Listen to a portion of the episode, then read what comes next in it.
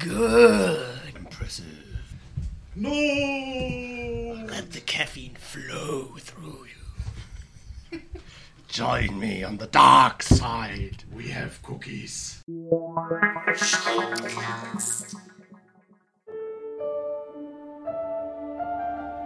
State your name for the record. Jin Ursa. Forgery of imperial documents, possession of stolen property, aggravated assault, resisting arrest.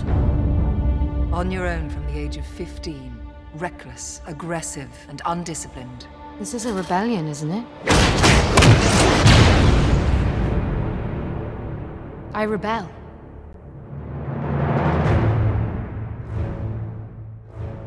Ja, herzlich willkommen zu einer neuen Ausgabe des Schundcast. Und äh, mein Name ist Kai. Ich bin Claudius. Ich bin Stefan. Und ich bin Yannick.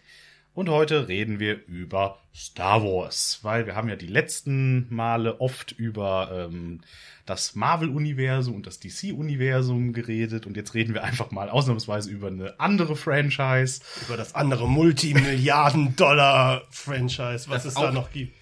Disney gehört. Ja, es ist ja, also wir reden ja eigentlich nur noch über Disney. Eigentlich redet ja jeder nur noch über Disney. Ja, bei Batman wie Superman haben wir über Warner Brothers geredet. Also von daher sind wir da schon safe. Ja, aber werden die nicht demnächst auch gekauft? Ja, bestimmt. Ja. Und, und dann alle von Google. Aber äh, ja, Von die, dem bösen Imperium. Ja, aber es gibt ja auch tatsächlich jetzt seit neuestem äh, Gemeinsamkeiten zwischen äh, dem Star Wars-Universum und dem Marvel-Universum, was die Filmstrukturen angeht, weil früher in der guten alten Zeit musste man zwischen zwei Star Wars-Filmen also mindestens zwei Jahre warten. Also man musste zwischen jedem Star Wars-Film drei Jahre warten oder 18. Ja, genau. Ungefähr. Ja, ja Oder Stefan, 10. du warst ja noch dabei, stimmt Ja, ja, damals nach Vietnam, das war schon großartig. Ja. Und heute geht das ja bedeutend schneller. Also wir haben ja gerade erst Episode 7 hinter uns, wo sich, glaube ich, auch fast alle einig sind, dass man dort gut gucken konnte. Auf jeden Fall. Ähm, aber da reden wir später noch mehr drüber. Und äh, jetzt ziemlich frisch raus ist der erste Trailer für Star Wars Rogue One. Oder der korrekte Titel ist Rogue One äh, Star Wars Story. Ja. Richtig. Man merkt, aha, es steht nichts von Episode dran, sondern es ist eine Star Wars Story. Und den Link zum Trailer finden wir natürlich wie immer in den Show Notes. Aber vielleicht kann Stefan uns erstmal erklären, was zur Hölle ist Rogue One. Also Rogue One ist ein äh, Film ähm, unter der Regie von Gareth Edwards, der Ende des Jahres in die Kinos kommt. Und im Gegensatz zu den äh, Star Wars Episoden spielt der Film einfach ähm, in der Kontinuität von Star Wars einfach zu einem ganz beliebigen Zeitpunkt und erzählt eine ganz spezifische Geschichte, die halt vorher in den Episoden nur angedeutet wurde. Und ähm, im Prinzip ist Rogue One ein Prequel zu äh, Star Wars Episode 4. Und zwar geht es äh, darum, dass wir darin sehen, wie die Rebellen die Pläne des ersten Todessterns erbeuten. Und im Prinzip werden wir genau das sehen, was in dem, in dem Öffnungstext von Episode 4 so in dem ersten Absatz so zu, zu, zu sehen war. Da stand halt so drin, während einer Schlacht ist es den Rebellenspionen gelungen, den, äh, die Pläne des ersten Todessterns zu erbeuten. Und genau das werden wir sehen. Das war halt der erste große Sieg der Rebellen gegen das Imperium. Und diesen Hintergrund äh, nutzt halt jetzt Disney, um daraus einen eigenen Film zu machen. Das ist auch schon mal gut, dass du das erwähnst, weil das ist mit den Plänen vom Todesstern, das hat man ja noch so im Kopf aus Episode 4. Die waren dann ja im Prinzip so ein bisschen äh, der MacGuffin, damit halt äh, diese Pläne irgendwo hintransportiert werden müssen in Form von R2D2 und so weiter. Aber dass das halt tatsächlich schon an einer größeren Rebellenaktion dranhängt, dass das, wenn man diesen Text nicht mehr vor Augen hat, dann weiß man das gar nicht mehr, glaube ich. Du erwähnst, es ist eben keine normale Episode, es ist ein Prequel. Und damit eine wunderbare Möglichkeit jetzt für Nerds, die nächsten 30 Jahre zu streiten, in welcher Reihenfolge man den ganzen Kram jetzt gucken muss. Ja, Und vor allem muss man sagen, äh, sollte dieser Film gut werden, dann äh, können auch die Nerds nicht mehr sagen, jedes Prequel ist Mist. weil Rogue One ist ein Prequel. ja, Ja, es ist ein Spin-off. Ein Spin-off-Prequel ist immer noch ein Prequel. der Unterschied, glaube ich, den ich ganz interessant finde, ist halt, ähm, gerade bei Rogue One, ähm, so wie es sich halt jetzt darstellt, sehen wir halt nicht die Kindheitsgeschichte von Charakter XY, den wir halt schon mal gesehen haben, sondern wir sehen halt einfach ein Ereignis, wo wir quasi die Rahmenbedingungen kennen und das wird einfach jetzt nur mit Inhalt gefüllt. Das heißt, die Autoren haben einfach die Freiheit, das auch so zu gestalten, wie sie das wollen. Und das ist vielleicht halt der Unterschied zu den Episode 1 bis 3 Prequels. Ja, absolut. Also wir haben eine sehr wahrscheinlich abgeschlossene Geschichte, was die Charaktere auch angeht. Diese Charaktere werden wir sehr wahrscheinlich nicht nochmal in einem Film sehen. Doch in Rogue 2. Das bleibt abzuwarten. ähm, und vor allem ist es so, es ist der erste Film, der nicht irgendetwas mit einem Skywalker zu tun hat, was denke ich auch interessant ist. Weil selbst Episode 7, auf die wir ja wahrscheinlich gleich noch zu sprechen kommen, kann man sagen, dass, äh, Spoiler Alert, denke ich, äh, Kylo Ren auch ein, ein entfernter Skywalker ist. Und das ist der erste Film, der einfach sagt, wir gehen endlich mal aus dieser Familienlinie heraus. Es sei denn, es gibt irgendwo so im, im zweiten Akt ein Reveal. Ja, obwohl, äh, Und mindestens ein Skywalker kommt aber bestimmt auch in Rogue One vor, nämlich der, der mit den Atemproblemen. Ne? Das Richtig, sehr wahrscheinlich. Also Ja. es wird gemunkelt, man munkelt ja sogar, man hätte ihn am Ende des Trailers äh, ähm, atmen gehört, aber das halte ich für Ja. nicht sehr wahrscheinlich. Es ist, wenn man sowas reinlesen will, dann, dann Es liest gibt, man jetzt, es auch. es gibt jetzt so das erste offizielle Artwork auch dafür schon so langsam wieder. Da ist dann auch, ähm, das habe ich gestern noch irgendwo gelesen, da äh, gibt es Artwork, was dann auch wieder so in Filmplakate münden kann und so weiter. Das wurde jetzt veröffentlicht. Und das ist zum Beispiel dann auch was, wo man dann die äh, Darth Vader Maske mit reingebaut hat und so weiter. Also als ob das durchaus relevant sein könnte.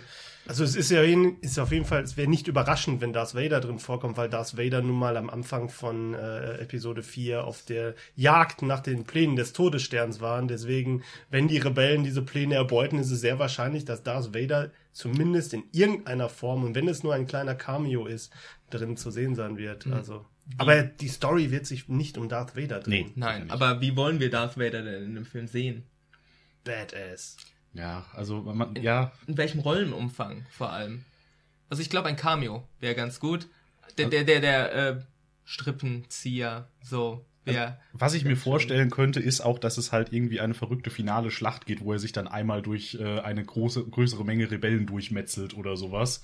Das würde ich also gerne richtig sehen. badass ist, weil das hat man ja eigentlich nie so wirklich gesehen von Darth Vader. So, äh, Episode 1 bis 3 Anakin mal nicht mit eingerechnet, ne? weil der, der klassische Darth Vader aus 4 bis 6, der hat ja so viel nicht gemacht. Der hat dann immer ein bisschen Leute geforce-choked und so weiter, hat mal äh, eine Hand abgehackt, aber und, und, und hatte ja zwei bis drei größere Lightsaber-Battles, aber so richtig im Kriegseinsatz hat man den ja nie Er, gesehen. er läuft immer hinter seinen Truppen hinterher. Ja. Das ist immer so, er schickt erstmal seine, sein, sein, sein Kanonenfutter vor und dann kommt und dann hat er seinen kurzen dramatischen Auftritt und guckt einmal rum und sagt, yo, Das, Alles das, gut. das haben die Römer schon so gemacht. Aber ich, ich würde ihn halt gerne, ich würde gerne mal so die Bedrohung, die Darth Vader bedeutet, sehen. Also das, für mich wäre ideal, wenn alle einfach nur Schiss vor ihm haben. Also im Endeffekt, dass sie ihre Pläne darauf ausrichten, okay, Moment, Darth Vader ist, keine Ahnung, mit seinem Raumschiff in dem und dem System, da können wir nicht hin. So, da müssen wir irgendwie außen rum oder Darth Vader kommt, wir müssen abhauen oder so. Wer hat Angst vor dem schwarzen Mann? äh, das- Genau, ja. Darth Vader als der Boogeyman des Ja. Star Wars Universums. Ja. Das ist äh, eine interessante Sache, weil in, zum Beispiel in der Serie Star Wars Rebels, die halt auch so um den, also auch so in dem Zeitfenster spielt, äh, wo halt Rogue One äh, angesiedelt ist, hat halt Darth Vader auch so schon so seine zwei, drei Auftritte gehabt und das ist, und der ist da halt wirklich diese unaufhaltsame Macht. Also das ist, wenn Darth Vader aufkommt, äh, da Dann die dann, Kacke am Dampfen. dann heißt es so, oh oh, äh, ho hoffentlich kommen wir hier irgendwie heile wieder raus. Und die Figuren kriegen dann auch richtig einen auf die Mütze meistens. Und sie, sie, sie setzen ihn halt auch in dieser Serie noch so sehr, recht sporadisch ein, so dass es halt immer mal wieder, wenn er kommt, ist halt, geht's halt dann laufen wir. Nein. richtig, ja, dann Aber geht's immer so- richtig zur Sache. So sollte man es ja wahrscheinlich auch eigentlich machen, weil eine, eine Sache durch die Prequels äh, ein bisschen in den, vielleicht in den Dreck gezogen wurde, ist, dass ähm, wir einfach zu viel von Darth Vader erfahren haben, meiner Meinung nach. Also wir haben zu viel von Vader erfahren, von seiner Hintergrundgeschichte. Es war, glaube ich, ähm, die, der Gedanke dahinter war, dass man ihn vermenschlicht, aber im Endeffekt hat man seine Bedrohlichkeit irgendwie. Also sie, sie kommt für mich nicht mehr richtig rüber und es wäre schön, wenn man da nochmal ansetzt und ihn nochmal bedrohlich wirken lässt. Ja, man könnte ihn halt auch so, so als, als eine Bedrohung, die vor allem auch, na, so, so eine vage Bedrohung auch, Ja. ne? Also jemand, vielleicht heißt das so, ja, ach, Darth Vader, das ist ja nur eine Geschichte. So, den, den gibt's eigentlich gar nicht. Das erzählt man sich so. Also, dass die Leute vielleicht gar nicht an ihn glauben, bis er dann irgendwo auftaucht. Und ich meine, in der Kommandostruktur ist es ja auch so, er, er untersteht ja direkt dem Imperator. So, der ist halt wie so ein Geheimdienstchef. Der hat ja, der, der ist ja genau. nicht in der sonstigen Kommandostruktur. Das heißt, er wird Ja. einfach nur irgendwo hingeschickt, um irgendwie Leute fertig zu machen und zu sagen, so, hier, jetzt mal Business.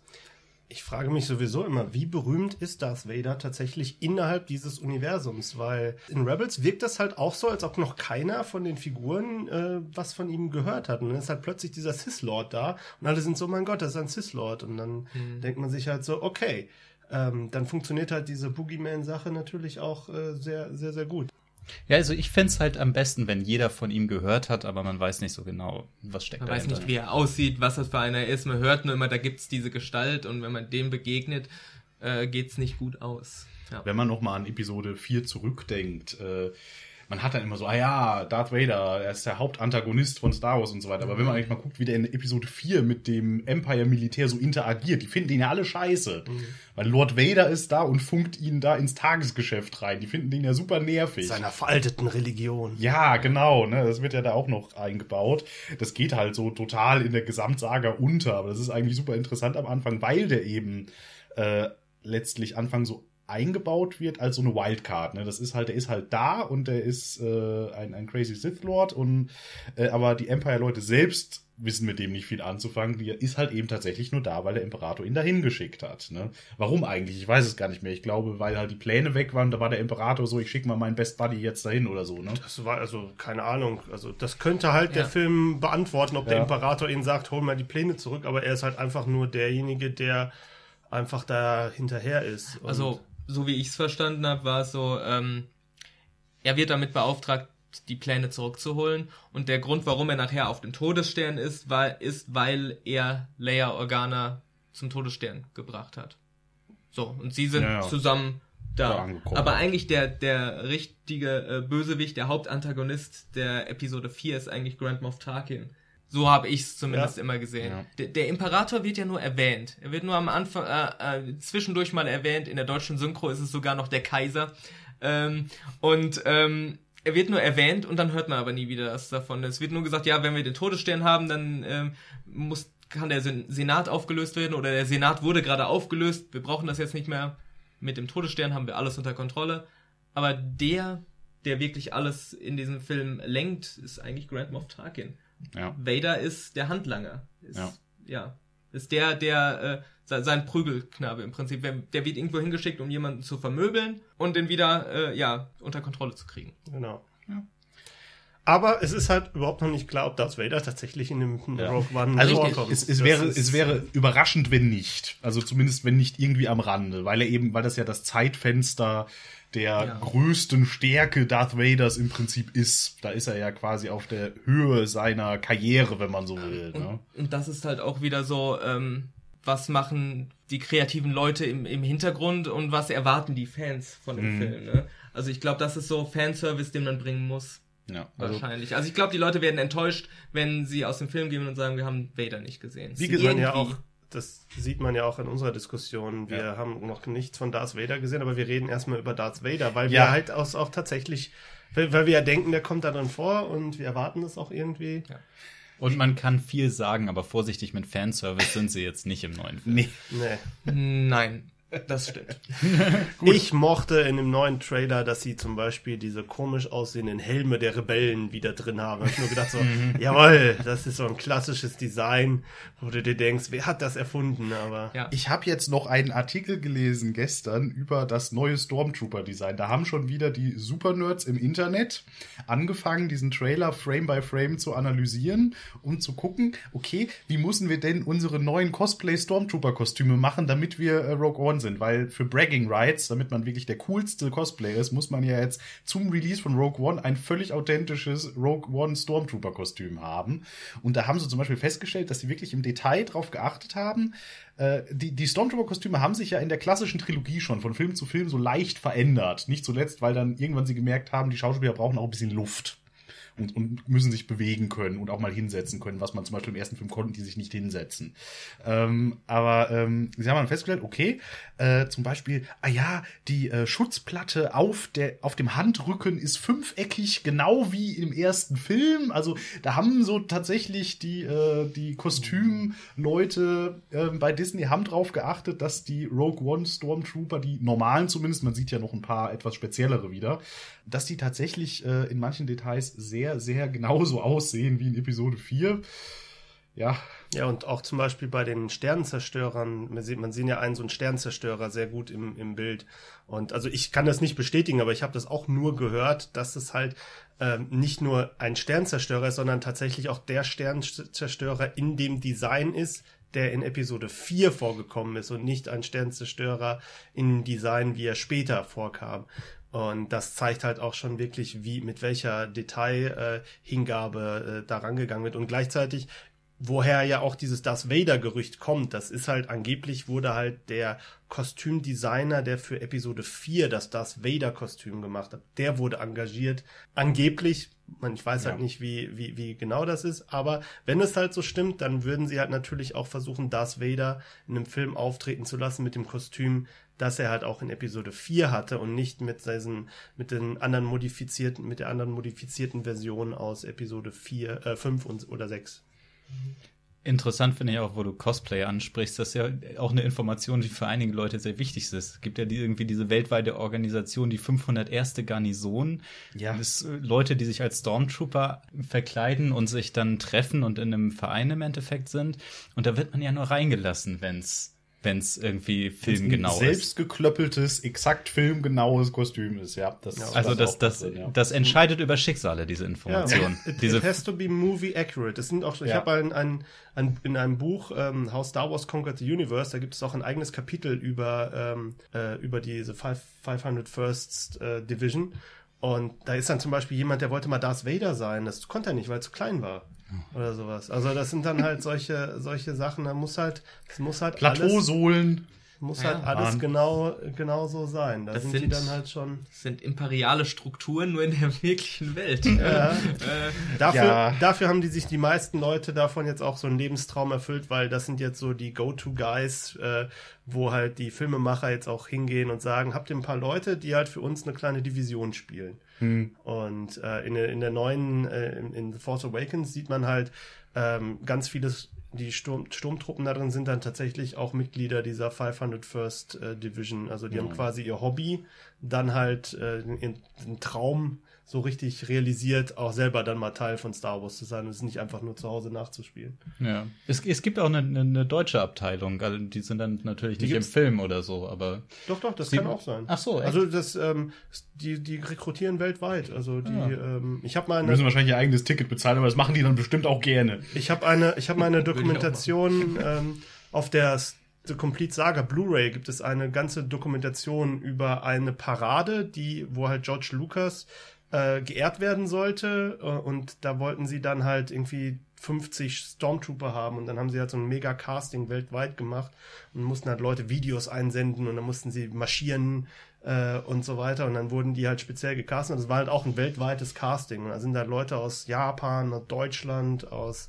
USA, aus Russland sind dann halt alle nach Kalifornien geflogen und äh, sind dann erstmal in so ein vier Tage Drill Bootcamp gegangen, um erstmal das richtige Marschieren zu lernen. Ist das dann wie das Walking Dead Zombie Camp für die? Ja, so ungefähr. Also die mussten, also es ist halt für die, die sehen ja nichts in ihren Kostümen teilweise und dann müssen sie halt einfach, wie, wie, wie können man, wie kann man in einer Kolonne wenden? Also so eine, wie geht man eine Kurve, damit man halt im Takt bleibt und so weiter. Das war halt für die meisten eine neue Erfahrung und das ist eine sehr interessante Doku. Also wer, wer, wer die Blu-ray zu Hause hat, sollte sich die unbedingt mal, mal angucken, weil man da einfach mal sieht, was das für die auch bedeutet, in diesem, bei sowas mitzumachen. ja, und die Leute sehe ich halt immer auf Con, die verkleideten Leute. Ist mit das, das Coolste, sich das so anzugucken. Ja. Ja, und das ist ja, das spricht ja aber auch für das Star Wars Fandom, äh, was da alles möglich ist, ne? Also, ähm, ja, dass es halt so ein aktives äh, Fandom gibt, die, da, dass sie so viel machen, dass sie so engagiert sind, dass sie nachher sogar in den Filmen auftreten. Ne? Also es ist zumindest in der Masse ja schon was Besonderes, was für Star Wars spricht. Also es ist ja auch, ähm, wir haben es ja jetzt vor kurzem nochmal mit diesem Fanfilm Darth Maul Apprentice ähm, gesehen. Also ähm, das, das, die Fanfilmerei ist ja auch unglaublich ähm, aktiv bei Star Wars und es gibt ja auch ganze ähm, Film, äh, Fan-Film-Awards, die ähm, von George Lucas oder zumindest von Lucasfilm auch ja, gefördert werden und Im, sowas. Geg Im Gegensatz zu Star Trek werden die Leute nicht verklagt, wenn sie einen Fanfilm machen.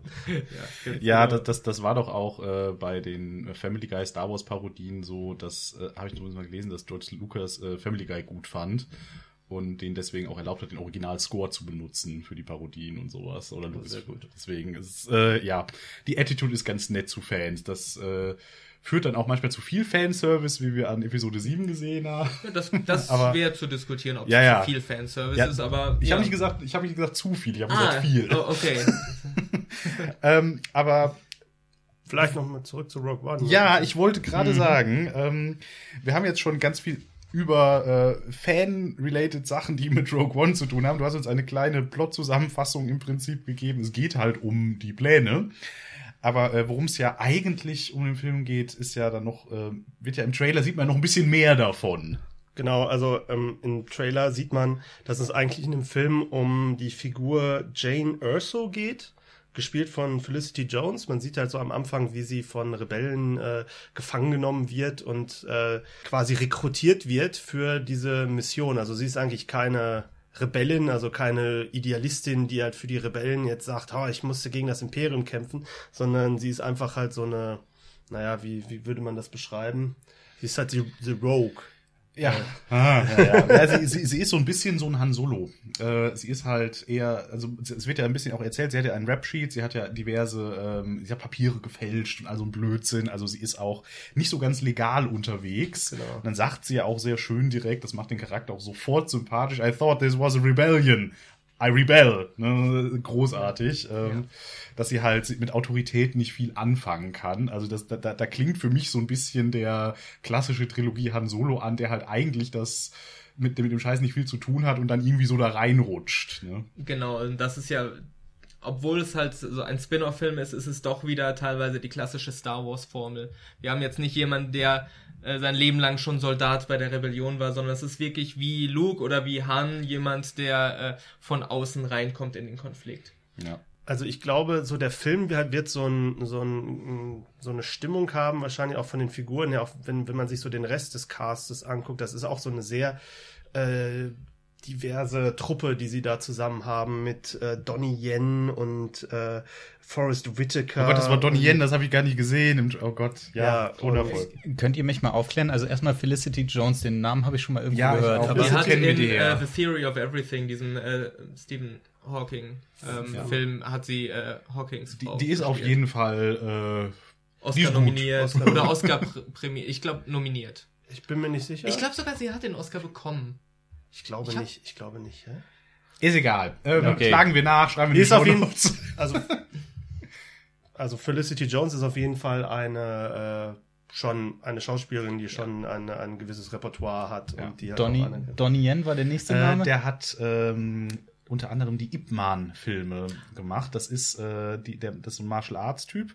Jetzt, war- jetzt weiß ich auch, wer das war natürlich. Das ist der Martial Arts-Typ, den man im Trailer sieht, natürlich, Ja, der okay. Asiate. der so den Blinden spielt, so gefühlt. So. Äh, ja, keine Ahnung, auf jeden Fall da schwer äh, elaborat auf die Fresse gibt. Und Ip Man ist so, äh, beziehungsweise Donnie Yen ist, äh, es wird ja dauernd der neue Bruce Lee ausgerufen. Das ist einer davon. Ne? Also der hat halt, die Ip Man-Filme zum Beispiel zeigen, zeichnen sich auch dadurch aus, dass die halt sehr äh, auf Realismus getrimmt sind und, und er halt auch gleichzeitig aber ein guter Schauspieler ist, was man bei Martial Arts Filmen ja nicht immer hat. Ne? Aber Forrest, sehr gut. Forrest Whitaker, den äh, weiß ich, wer das Äh, ist. Last King of Scotland zum Ah, ja. Beispiel. Das ist der Typ mit dem Auge. Ja, ja. Das merkt man Genau, sich mit dieser das. Badass-Rüstung, der, Ja, halt, ja. der halt den ganzen Monolog hält, so Ja, am Ende. genau. Genau.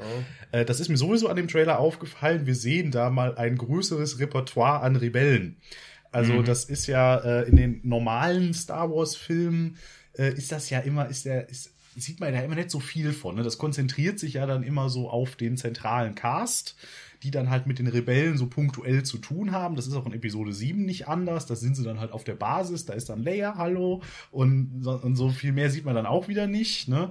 Und da habe ich das Gefühl, da sieht man mal die verschiedenen Facetten der Rebellen, die es so gibt. Also es hat dann mehr gemein vielleicht mit den äh, sowas wie der Serie Star Wars Rebels, die auch läuft, wo man halt dann einfach mal einen größeren Haufen sieht.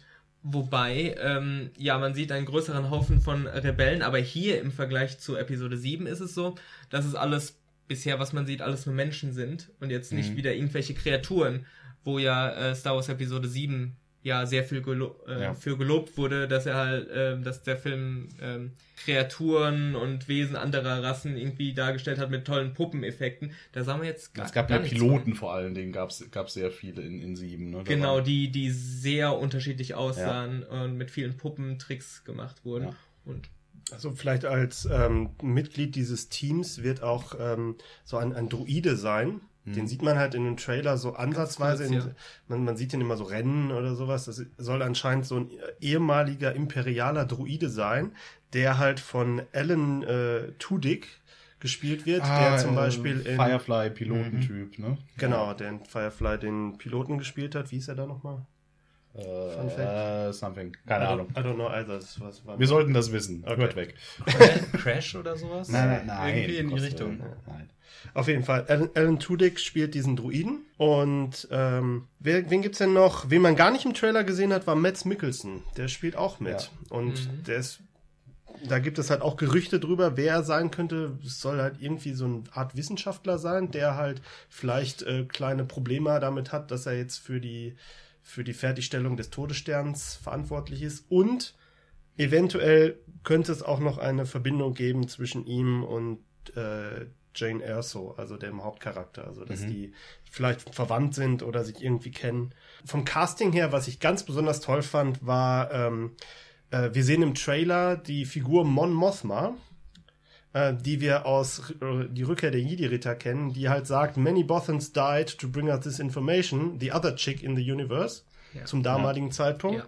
Die redet mit, äh, die versucht halt äh, Jane Erso zu rekrutieren. Und das äh, Interessante daran ist eigentlich das Casting, weil sie haben ähm, Erstmal ist es ein schönes Casting. Ich finde, die sieht super aus in der Rolle des. ja. ja, aber der, ich Hin- sofort der. Hintergrund ist noch viel, viel besser. Und zwar hat das, ist das Genevieve O'Reilly, die schon in, äh, von George Lucas in Episode 3 äh, ge gecastet wurde als Mon Mothma und dann rausgeschnitten wurde. Und jetzt, so 13 Jahre später, hat sie dann die Chance, dann doch endlich in die etwas ältere Version von Mon Mothma dann nochmal zu spielen. Passt doch.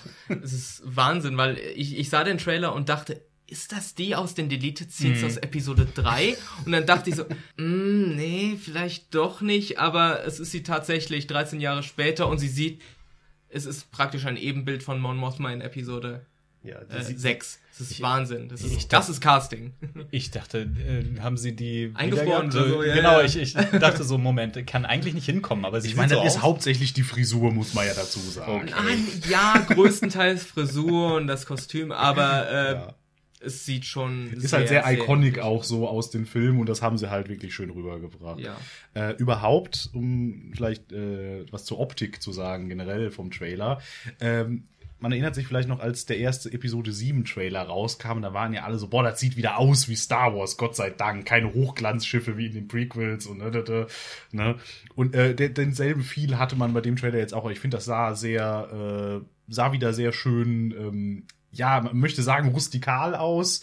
Ja, Ich fand halt, der Film hat so ein, also der Trailer suggeriert auch schon so eine Art Pseudorealismus, also Ja. so ein, so ein, so ein, so eine, so eine ganz andere Art der Inszenierung, also halt weg, so ein bisschen weg von diesem theatralischen, was halt Star Wars vielleicht halt hat, hin zu so, eben, also ich finde halt diese eine Einstellung in dem Film sehr interessant, wo man halt, man sieht eine vermummte Gestalt im Vordergrund, die, äh, die halt erst im Fokus ist, dann, dann geht der Fokus auf den Hintergrund und dann sieht man halt so eine, so ein Panzer mit Sturmtruppen im Hintergrund, da einfach durch so einen Straßenzug, äh, durch so eine Straße fahren. Und Mhm. das hat, das hat mich halt so erinnert an, an so, so, so Kriegsbericht-Aufnahmen. äh, Aufnahmen bisschen und so. Homeland. Ja, genau. Oder Saving Private Ryan oder so. Oder ja. auch so, so, so äh, realistische Sci-Fi Battlestar Galactica oder so. Ja, so genau. die Richtung. Überhaupt, man, man wird in dem, in dem in Rogue One wahrscheinlich auch viel mal vom Imperium als Invasoren mal sehen, wirklich. Oder überhaupt ja, als- oder als- überhaupt als militärische Entität da, Ja. Vor allen Dingen, ich glaube, die Chance ist sehr groß, dass das Imperium in diesem Film auch mal was reißen darf, weil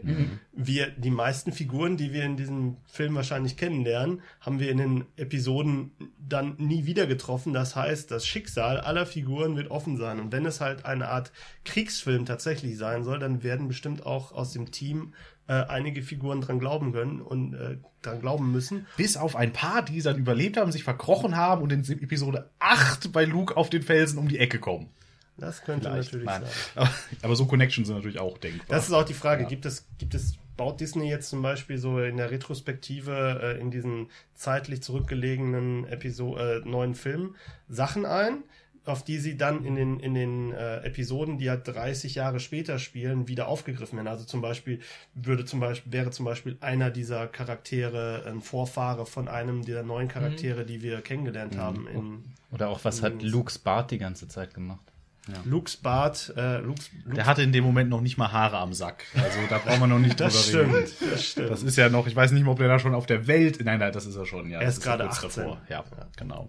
Ja, aber ich, ich mag's halt auch immer wieder Sachen vom, vom Imperium zu sehen, weil äh, ich meine, am Anfang sind sie halt auch, okay, das sind die Bösen und die sind böse, weil sie böse sind. Bösos. Aber, genau, die bösen Bösos von Böstown. Äh, Und, aber man, man lernt halt immer mehr und ich find's halt auch nett, dass man im Trailer schon hier die, die im, in den roten Roben, in den roten Bademänteln die imperiale Garde gesehen hat. Ja. So, äh, da würde ich auch mal so sehen, wie sind die eigentlich so drauf? Ja. In der Szene, bei der Sehen wir Szene, was von Imperator, würde mich auch Ja, interessieren. ist ne? ja eingefroren irgendwo. diese Szene ist wirklich sehr, ist, die Szene lädt wirklich sehr zum Spekulieren ein, weil wer ist diese, wer ist diese Figur mit dem Mantel und der Kapuze? Weil dann, natürlich denkt man dann vielleicht im ersten Moment Darth Vader, aber Darth Vader hat zum Beispiel nie eine Kapuze getragen und man sieht eindeutig, dass es eine Kapuze ist. Das heißt, welche Figur ist das? Ist das vielleicht zum Beispiel Mads Mikkelsen? Das wäre so meine Ah. Spekula Spekulation. Oder ist das äh, der Imperator, der äh, zu äh, Supreme Leader Snoke Oh. kniet? Weil der war irgendwo auch die ganze Zeit. Äh, Das wäre das furchtbarste Redcon, was die, glaube ich, machen würden, wenn der Imperator sich dann nachher als der Handlanger von Ja, Snoke herausstellt. ja. Also, aber ich meine, die, die imperiale Garde, das ist ja nun mal die kaiserliche Garde, das sind die Leute, die den Imperator beschützen. Also wenn da irgendwie eine rätselhafte Gestalt ist und außenrum sind diese Garden, die sind das Symbol, das Zeichen dafür, hier ist der Imperator, also ist es er eigentlich. ja. Das Interessante daran ist ja eigentlich, dass halt ähm, auch Ian McDermott den Imperator auch nochmal spielen kann, weil der war ja Könnte, unglaublich, er war unglaublich jung, als er den unglaublich alten Imperator gespielt hat in den, in den 80ern. Und dann ist er passend gealtert, konnte das dann in den Prequels spielen und jetzt ist er nochmal zehn Jahre älter, passt doch. Ja, wunderbar. ähm, das ist aber ja ein interessanter Trend, weil ähm, also in Episode 7 hat man, sie, hat man sich wahrscheinlich noch gesagt, wir ignorieren die Prequels komplett. Die Prequels sind nie passiert. Wir machen jetzt alles wieder so wie bei den Original-Episoden. Und jetzt geht man schon wieder dahin, dass man sagt, okay, wir nehmen äh, Charaktere aus den Prequels und zeigen die, wie die halt Jahre später, äh, was die Jahre später machen. Und ähm, das ist auch irgendwie ein interessanter Trend, dass man irgendwie sagt, okay, die, die Prequels, die haben existiert und wir machen jetzt was mit Charakteren. Also es könnte zum Beispiel Ian McDermott, der ja da sehr ausgebaut wurde in den, äh, in den Prequels, äh, den könnte man nochmal auftauchen lassen, dann lässt man Mothma von der gleichen Schauspielerin spielen. Ja, wobei äh, das mit der, dass das die gleiche Schauspielerin ist, ich glaube, das war jetzt ein angenehmer Zufall, dass das gepasst hat. Ähm, ich glaube, äh, ich meine mich zu erinnern, dass die offizielle Position von Disney zu den Prequels ist, ja, die sind Kanon, aber wir halten, wir benutzen die möglichst nicht. Das stimmt nicht. Also Nee. in den, äh, natürlich, wenn man jetzt Episode 7 guckt, sieht man da nicht viele Referenzen auf die Prequels, aber ähm, ähm, Disney hat ja jetzt für das neue Star Wars Universum, das sind ja jetzt nicht nur mehr die Filme. Früher, ähm, Disney hat halt jetzt ganz klar gemacht, die haben halt alles, was halt an Büchern, Comics und Romanen, äh, Videospielen erschienen ist, bis zu dem Zeitpunkt, ähm, bis glaube ich letztes Jahr, die sind halt alle, haben jetzt alle den Nicht-Kanon-Status, die laufen jetzt unter dem Label Legends. Und wenn man sich halt mal anguckt, was Disney seitdem veröffentlicht hat, dann äh, muss man sagen, dass sie jetzt nicht versuchen, die Prequels irgendwie unter den Tisch fallen zu lassen. Also in den Romanen, die ich äh, gelesen habe, die sind voller Referenzen zu den Prequels. Äh, Star Wars Rebels ähm, ignoriert auch nicht die Prequels, sondern es ist quasi, die, die setzen sogar noch ähm, oder führen Storylines zu Ende, die halt in äh, Star Wars The Clone Wars in der Animationsserie ähm, nicht abgeschlossen wurden. Die greifen sie halt wieder auf und dementsprechend führen sie halt im Prinzip so ein bisschen die auch zusammen. Also ich, ich würde mich, ich würde mich sogar freuen, wenn halt in Rogue One auch noch Elemente drin vorkommen, so, so Reste, die halt an die Prequels erinnern, weil das ist nun mal in der Zeit, die halt diese Brücke darstellt zwischen den Dingen. Wobei, bis ich in irgendeinem Kinofilm das Wort Midichlorianer höre, glaube ich, hat, hat Kai so ein bisschen recht auf jeden Fall. Das wird, glaube ich, nicht mehr passieren. Nein. Ja, sie versuchen, glaube ich, diese, diese, äh, das Übererklären aus den Prequels wollen sie, glaube ich, nicht wiederholen und sich auch wenig darauf beziehen. Ähm, das bestimmt, aber das ist ja eher eine Erzählstilfrage, als ob man diese Elemente halt komplett vergisst oder nicht. Was ich halt interessant finde, ist, dass auch ähm, spekuliert wird, dass es in Zukunft auch einen äh, Obi-Wan Kenobi Spin-off-Film geben wird. Und ähm, Ewan McGregor äh, hat auch gesagt, er wäre interessiert daran. Und das wäre natürlich extrem interessant, dass man wirklich einen der Hauptcharaktere weitererzählt. Also, ähm, dass man die Brücke zwischen Prequels und, ähm, und den Originalfilm praktisch ähm, schließt, indem man halt Ewan McGregor nochmal als Obi-Wan Kenobi, als gealterten Obi-Wan Kenobi auftreten lässt. Vor allen Dingen, das würde wieder in diese Kategorie fallen, äh, Hugh McGregor ist jetzt zehn Jahre älter, als, als er zum letzten Mal Obi-Wan gespielt hat. Ja. Er ist jetzt noch nicht so alt, wie ähm, Alec Guinness. Alec Guinness war. Aber halt, es gibt einfach 20 Jahre, wo man halt nicht weiß, was hat Obi-Wan da gemacht. Ich meine, wir könnten halt alle Saß davon... in seiner Höhle. hat in seiner und Höhle hat gesessen. Blaumilch getrunken. Ja, die blaue Milch. Und hat Luke dabei zugeguckt, wie er nur Blödsinn gemacht Ja. hatte. Und hat nicht eingegriffen. Und hat, hat, hat das für immer noch für eine gute Idee gehalten, dass man den Skywalker bei seinem Onkel auf dem Planeten in der Farm, da, wo man es auch erwarten könnte, da hat er ihn versteckt. Das ist sehr offensichtlich. Hidden in plain sight. It is Bom, bom, true bom. from a certain point of view. Ja, aber das wäre ein Film, den ich sehr gerne sehen würde, gerade auch vor so einem Hintergrund. Es äh, gibt auf YouTube den einen Kanal, äh, bitte später Shownotes, ähm, wo einer, was, what if the prequels were, were good? Also der Ja, hat sich die alten, ja. äh, Mhm. oder die, die Prequels von Star Wars geschnappt. Related Media. Ja, genau. Und, und hat da quasi neue Geschichten für geschrieben, die sich an das anlehnen, was wir als, als Filme gesehen haben, aber halt das alles ein bisschen, naja, aus, aus seiner Sicht besser und ich gehe da auch weitgehend mit. Aber was der halt hauptsächlich macht, ist aus den Prequels die Obi-Wan-Story zu machen. Mhm. So wie die ähm, alten Filme die, die Luke Skywalker Story sind, daraus dann die Obi-Wan Story zu machen. Und deswegen fände ich, also ich glaube, da, da, der Charakter trägt einfach noch ein paar Filme. Ich, ich, äh, ähm, ich finde das auch echt interessant und äh, finde es auch gut, wenn sie äh, Ewan McGregor ja nochmal was zu tun geben, was halt, vor allem er war, glaube ich, weitestgehend unzufrieden mit den Prequels.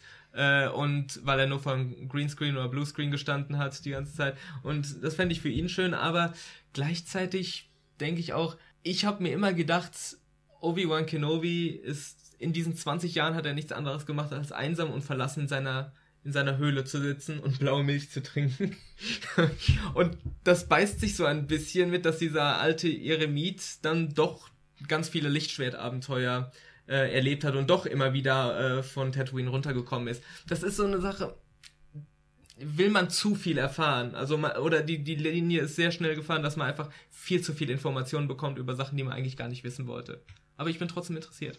Also ich stelle mir das eher so vor, also ich glaube halt, ich glaube halt, dass es interessant ist zu sehen, wie zum Beispiel Obi-Wan als Jedi-Ritter, der plötzlich seine Jedi, seinen Jedi-Sein nicht mehr ausleben kann, wie der halt damit umgeht. Und ich kann mir das vorstellen, dass man, er muss ja noch niemals von Tatooine weg sein. Also der könnte auch ich könnte mir auch so ein, so ein schönes Western-Abenteuer äh, à la äh, Obi-Wan besucht nach Mos, geht nach Mos Eisley, ne? Und dann, und dann macht er da halt, dann passiert da halt crazy Scheiß und äh, er erlebt da halt Abenteuer und wenn er dann halt, am- wenn wir dann halt Episode 4 sehen und er steht auf der, auf dem Felsen und sagt halt so, äh, hier, this is a place, irgendwie hier, Greatest Scum in Universe. Scum sowas, and ja. Gum and Villainy. Scum and Villainy, genau. Wenn er davon dann halt erzählt, dann denkt man sich halt so, ah ja, natürlich. Du musst Weil- es ja wissen, ja. Weil es, es macht da durchaus Sinn. Also Obi-Wan könnte, könnte halt auch mal irgendwo noch was anderes erlebt haben, aber ähm, solange wie die Story nicht so einen großen Scope kriegt, so wenn es halt so eine kleine Story ist, die halt einen Anfang und ein Ende hat und wo es halt einfach so Obi-Wan Adventure. Dann wäre ich voll dabei. Dazu fällt mir noch ein, ich bekomme gerade ganz viele Ideen zu diesem Film. Man könnte ja auch so, er könnte ja auch Bescheid wissen, weil er so morally grey ist. Er dann so als, als Kingpin und Strittenzieher in, in Moss Eisley, der dann, weil ich meine, er geht in eine Kneipe und hackt erstmal jemanden den Arm ab in dem Film. Also, Ja, ne? Das ist, das ist das Star Wars Äquivalent zu Hello. Hi. äh, high five, tschüss five. Ähm, ja, aber äh, ge- generell ist halt immer Spin-offs ist halt immer gefährlich. Ne? Ja. Spin-offs ist immer gefährlich. Ich finde Rogue One, der Trailer ist super vielversprechend, ähm, gerade auch weil er halt eine sehr große sag ich mal, ein großes Stück Plot, was ja da eben in diesem ähm, Lauftext am Anfang nur kurz runter zitiert wird, ausbaut. Und da, da ist halt auch diese große Lücke wieder dazwischen und so, das, das, das klingt ganz interessant, aber wie du schon sagst, das ist dann, äh, es geht dann auch um den Umfang, um den Scope von der Sache, um zu schauen, okay, das ist dann eben wirklich nur das kleine Abenteuer dieser Eingreiftruppe, die dann da zum Pläne klauen geschickt wird. Obi-Wan the Movie als äh, fiktiver Spin-off, das wird schon wieder gefährlich, da muss, weil da man weiß ja gar nichts. Das heißt, es muss was erfunden werden und da ist halt tatsächlich die Gefahr, wie du sagst, dass man dann vielleicht plötzlich Sachen da rein erzählt bekommt, die sich mit dem Gefühl für den Charakter beißen. Ähm, ja, Also für mich ist das auch die, so, wenn die Motivation ist, wir machen ein Obi-Wan-Movie, weil wir, der, weil der Schauspieler das richtige Alter hat, aber wir wissen ansonsten nicht, was wir damit tun sollen, dann wäre das für mich der falsche Ansatz. Wenn sie aber sagen, hey, wir haben hier diese, wir haben hier diese äh, geile Story, die können wir mit Obi-Wan erzählen, lass uns das doch machen. Wenn das halt der Ansatz ist, also die Story zuerst da ist, dann können sie das von mir aus tun. ja. Pack die Leute daran, die Game of Thrones machen. Eine Obi-Wan TV-Serie wäre auch geil. Das stimmt, ja. So, Äh, so eine Netflix-Serie, dann würde halt der Western sein. So, Obi-Wan geht halt so auf Tatooine, macht, ist halt, ist quasi so der, der Bruce Banner, der halt durch die Gegend zieht und, und den Leuten so hilft, aber nicht erkannt werden will. ja, das ist ja auch immer so ein Ding, das ist ja auch, wa- was machen halt so die, die Leftover-Jedis und so weiter, nachdem das Imperium da ist. Das ist generell, kann man da halt viel mitmachen. Das, das passiert ja jetzt halt eben dann auch schon in den, in den Animated-Serien, die es so gibt und sowas, kommt sowas dann ja auch drin vor. Und ähm, ja, generell, gut, wir wollen jetzt alle also Obi-Wan the Movie oder the TV-Show, das, das sehen wir dann. Ähm, es kommt ja aber ein, ein Spin-off ist ja schon angekündigt, der dann jetzt kommt als nächstes nach Episode 8. Genau. Ne? Und das ist äh, Han Solo the Movie. Das ist nämlich genau die Kategorie, da weiß ich halt nicht, okay, brauchen wir das? Das ist genau das Problem. Ja. wieder. Ich glaube, die An Beantwortung dieser Frage ist, nein, wir brauchen es eigentlich nicht. Aber, okay, wenn sie halt was zu erzählen haben. Also es, ich bin auch ich bin skeptischer für einen Film über Han Solo, weil da kann man viel mehr kaputt machen, Ja. als über einen Film über Rogue One. Also, Ja. Ähm, bei Han Solo ist es die Sache, oder bei Obi-Wan Kenobi ist es so, der wurde schon von zwei Schauspielern gespielt. Han Solo, den gibt es momentan nur einmal und jetzt hat er den auch äh, über 20, fast 30 Jahre später, nee, über ja 30 Jahre später nochmal äh, gespielt. Ähm, äh, Harrison Ford hat ihn 30 Jahre später nochmal gespielt und da ist die Frage, akzeptieren wir überhaupt noch eine, eine neue Version, ein neues Gesicht als Han Solo? Das ist unglaublich schwer. Und da ist wieder die Sache, ähm, sind das Geschichten, die wir brauchen? Ja, das ist auch so die Sache. Ich weiß halt auch nicht, ob, ob, so, ob der Charakter nochmal seine eigene Story auf eine andere Art nochmal trägt, selber. Mit dem Casting bin ich nicht ganz so kritisch. Wenn man das gut macht, dann findet man da jemanden. Äh, Das Einzige, was ich mir da vorstellen kann für diesen Charakter, ist ein knallhartes Action-Ding. Also ich meine, der war immer so, wir wissen, was Han Solo macht. Der ist halt so ein bisschen kriminell und schmuggelt und hin und her. Das ist sein Ding. Und dann wird er in diesen äh, Konflikt reingezogen. Das ist so, das, da, damit finde ich, ist seine Geschichte eigentlich Da fertig. mache ich mir halt Sorgen bei einem Spin-off-Film, der halt, okay, äh, Han Solo, der fröhliche Schmuggler, das kann zwar witzig sein, aber das bringt ja das Star Wars-Universum als solches vielleicht nicht unbedingt weiter, hätte ich dann das Gefühl. Ne? Nee, eben. Aber wenn man Ja. sich darauf einlässt, kann ich es mir wieder vorstellen. Wenn es Blasterkämpfe äh, und, und äh, Weltraumrennen durch die Gegend fliegen Sachen, also so Sachen in die, in die Schiene Mad Max oder John Wick oder sowas, so, solche Sachen, das kann ich mir mit äh, Han Solo äh, all day long vorstellen. Der Unterschied ist zum Beispiel zu Obi-Wan ist halt, dass es halt bei Han Solo durchaus auch schon Elemente gibt, die wir in der Trilogie erfahren, die man halt aufgreifen könnte und daraus die Story zu machen. Also zum Beispiel, wir könnten halt ich bin halt selber unschlüssig darüber, ob das halt Sinn macht, aber zum Beispiel es gibt den Kessel Run, der halt Mhm. auch im neuen Film ja nochmal gereferenced wird, ja, mit seinen zwölf Parsecs, ja, wo man halt, man könnte theoretisch dann halt da drin erklären, warum Parsecs dann jetzt korrekt wäre Ja. ähm, und wie das halt funktioniert. Oder halt zum Beispiel äh, Lando könnte zum Beispiel in dem aufkommen äh, und man könnte zum Beispiel sehen, wie, wie Han Solo den Falken bekommt oder Aber da sehe ich genau die Gefahr, dass es im Endeffekt nur noch so, nur noch Fanservice ist. Äh, Remember that one? Remember that reference? Ähm, ich weiß nicht. Ich habe aber generell so meine Bedenken, generell mit diesem System Spin-off-Filme, Episodenfilme getrennt. Weil, ähm, ich weiß nicht, für mich, ich bin auch jemand, ich habe nie etwa, habe mich eigentlich nie für das Expanded Universe interessiert. Ich interessiere mich ehrlich gesagt auch nicht ähm, sehr für die äh, ja, TV-Serien oder sowas. Aber ich bin ein unglaublicher Fan der Filme und ähm, der Episodenfilme. Und dann bin ich jetzt, ich bin angenehm überrascht von Rogue One, von dem Trailer, aber ich weiß nicht, ob wir nicht irgendwann so eine Übersättigung von Star Wars Content spüren, dass wir irgendwann denken, Gott, das ist alles zu viel. Jede, alle zwölf Monate kommt ein neuer Star Wars Film raus, immer, immer, immer, immer wieder.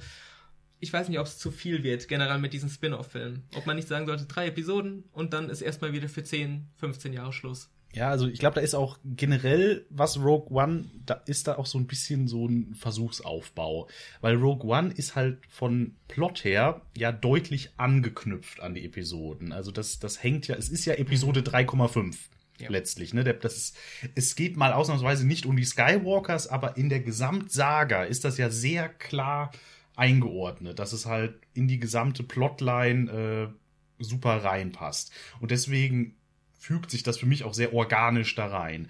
So Charakter-Spin-Offs, die halt mit dieser Hauptsaga, also die ja ist der Kampf, also abgesehen von der Skywalker-Saga, wie George Lucas das ja immer sieht, aber in der Imperium gegen Rebellen, dunkle Seite, helle Seite-Saga, ähm, was da nicht eingeknüpft wird, da hätte ich halt auch Bedenken, dass das irgendwie dann so Beiwerk ist, das keiner braucht. Es kann natürlich sein, dass eben zum Beispiel ein Han Solo Spin-off eben dann aus einer anderen Perspektive in diesen Konflikt einsteigt, dass das vielleicht tatsächlich dann ein äh, Schmuggler im imperialen Krieg äh, Ding wird oder sowas, dass man aus der Perspektive da rankommt, dass er Schmuggler wird, weil er oder, oder, oder überhaupt diese, dass er halt dadurch halt diese Anknüpfpunkte an die an den Hauptstrang der Episoden findet. Aber wenn dieser Anknüpfung nicht da ist, dann habe ich da auch Angst und das muss man mal schauen. Also ich komme da halt vielleicht aus einer ganz anderen Richtung als Yannick. Für mich sind zum Beispiel die Episodenfilme, also zum Beispiel bevor ich jetzt Episode 7 gesehen habe, war halt, habe ich mich mehr auf Rogue One gefreut als auf Episode 7. Aus dem einfachen Grund, weil äh, ich halt auch mal was anderes sehen will als nur die Skywalker-Saga und auf ewig die Skywalker-Saga. Und in jedem Film ist der neue Skywalker der Böse, also oder der, der die, die Gute oder der Gute und ähm, von daher finde ich ähm, gerade die Spin-offs sind eine Riesenchance für das Star Wars Franchise, nicht langweilig zu werden auf Dauer, weil sie auch zum Beispiel mal im Genre wandeln können. Die Episoden sind ziemlich auf eine Richtung ausgelegt. Das geht immer, es ist immer so der, derselbe Stil und du kannst halt mal so ein bisschen mehr Humor reinmachen, wie bei Episode 7 oder so ein bisschen anderen Humor. Aber zum Beispiel halt jetzt hier so ein äh, Rogue One, wenn das halt so ein Heist-Movie ist, den hatten wir. Das Oder hat, zumindest als Teil davon. Genau. Ja. Oder halt ein Kriegsfilm, also halt wirklich auch als Kriegsfilm inszeniert, hatten wir bisher nicht. Und da sehe ich halt auch in dem ganzen Universum, was das Star Wars-Universum nun mal bietet, auch viel mehr Potenzial. Zum Beispiel könnten sie auch mal für eine, für eine, für ein paar Filme 1000, 2000 Jahre in die Ver- Vergangenheit gehen und einfach mal auch den Hintergrund klar machen von zum Beispiel dem Cis-Krieg oder sowas. Ja, und das ist ja im Endeffekt, was wir auch bei Marvel schon längst beobachten, mit den ganzen Superheldenfilmen und so. Also nach Avengers 2 ging, ging das für mich gefühlt so los, dass man auf einmal so, okay, Guardians of the Galaxy, Superhelden in Space und äh, hier Ant-Man war Superhelden-Heist-Movie und äh, Captain America 2 war Superhelden-Political Thriller, so. Ähm, wo man dann einfach merkt, okay, wenn man immer wieder einen anderthalb, zwei Stunden Film machen will im gleichen Universum oder so, dann kann man nicht immer das gleiche Genre mit den gleichen Leuten und so weiter machen. Dann muss man irgendwann anfangen, ein bisschen rumzuprobieren, auch was man so filmmäßig machen kann. Mhm. Also, äh, genau. Und da sehe ich dann auch ein Potenzial hin, wenn man Genre-Experimente macht. Genau wie bei Marvel. Äh, richtig. Aber äh, das müssen die dann auch bringen. Also, wie wir eben gesagt haben, Obi-Wan-Film, der so ganz, äh, ja, eher ruhig ist und er macht irgend, Obi-Wan macht irgendwelche, ähm, er lebt irgendwelche kleinen Abenteuer auf Tatooine. Das wäre wieder interessant, aber ich habe so die Befürchtung bei Disney, dass man es im Endeffekt doch so macht, ja, aber die Leute wollen doch eine Weltraumschlacht sehen, also bauen wir jetzt irgendwie mit Obi-Wan noch eine Weltraumschlacht ein. Und im Endeffekt ist es der gleiche Brei wie bei den Episoden. Und in den Episoden funktioniert es gut, aber bei den Spin-off-Filmen, äh, Ja, also äh, sehe ich ganz genauso. Also interessant werden kann es dadurch. Es kann dadurch aber auch dann immer nur ein billig Star Wars entstehen, wenn man Pech hat. Wenn das halt so gerade tolles tolles Beispiel mit den Weltraumschlachten, wenn man halt mit aller Gewalt Weltraumschlachten da reinballert. Wie das aussieht, hat man ja zum Beispiel in der Prequel-Trilogie gesehen, allein Episode 1, wo Klein Anakin dann in eine Weltraumschlacht muss. no, this wir- is Pod Racing. Ja, weil das ist ja eine, weil man muss eine Weltraumschlacht haben. Ich verstehe, das ist aus einem Kummer. Aber ich habe die vage Hoffnung, dadurch, dass wir jetzt einen schnelleren Turnaround haben, dass jetzt quasi jedes Jahr ein Film kommt, ähm, dass dadurch halt auch die Möglichkeit für Experimente besteht, dass die sich dann halt auch trauen, von dieser Standardformel ein bisschen abzuweichen.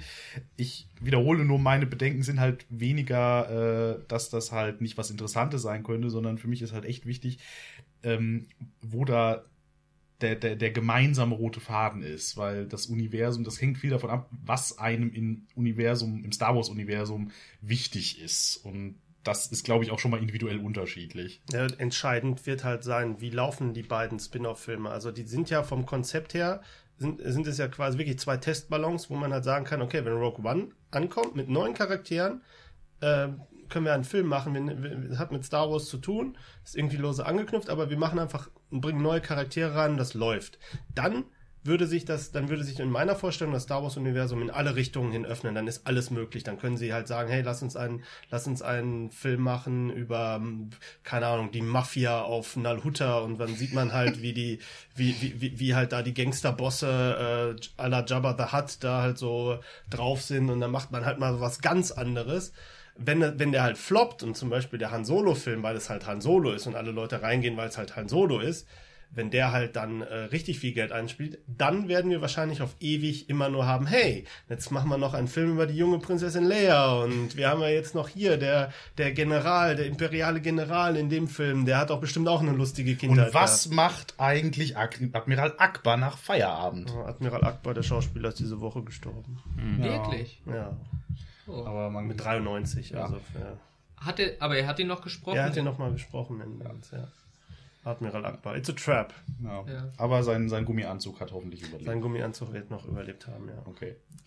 Ja, und das denke ich, ist halt der, der Vorteil an so einer Serie. Dieser Versuchsballon, das, bei Marvel war das ja tatsächlich Guardians of the Galaxy, wo, wo ich schon vorher vermutet habe, und dass der Film so entstanden ist, okay, ähm, nach den Avengers-Filmen haben wir das Gefühl, wir können Geld drucken, wenn die Sache mit dem Waschbären und dem sprechenden Baum läuft. Nee, nein, warte, warte, der, Ba- der Baum läuft nur rum, äh, der, der Waschbär spricht. I am Groot. Genau. W- Wenn die Nummer läuft, dann können wir alles drehen und die Leute gehen rein. Dann, dann haben wir hier carte blanche. Sag Ant- Doctor Ant-Man. Strange. Sag Ant-Man. Ant-Man. ja. Ant-Man. Ant-Man war, Ant-Man war so für mich so der auch.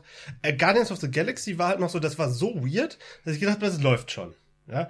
Ant-Man war halt so, okay, wenn der, wenn die Leute den auch noch angucken, dann können sie wirklich alles machen, weil dann, dann können sie jetzt Marvel bringt, äh, was weiß ich, es gibt so viele weirde Marvel-Sachen. Ich bin gespannt, was sie davon tatsächlich noch äh, am Ende noch umsetzen. Aber das ist halt auch der Vorteil von der, von der Serie.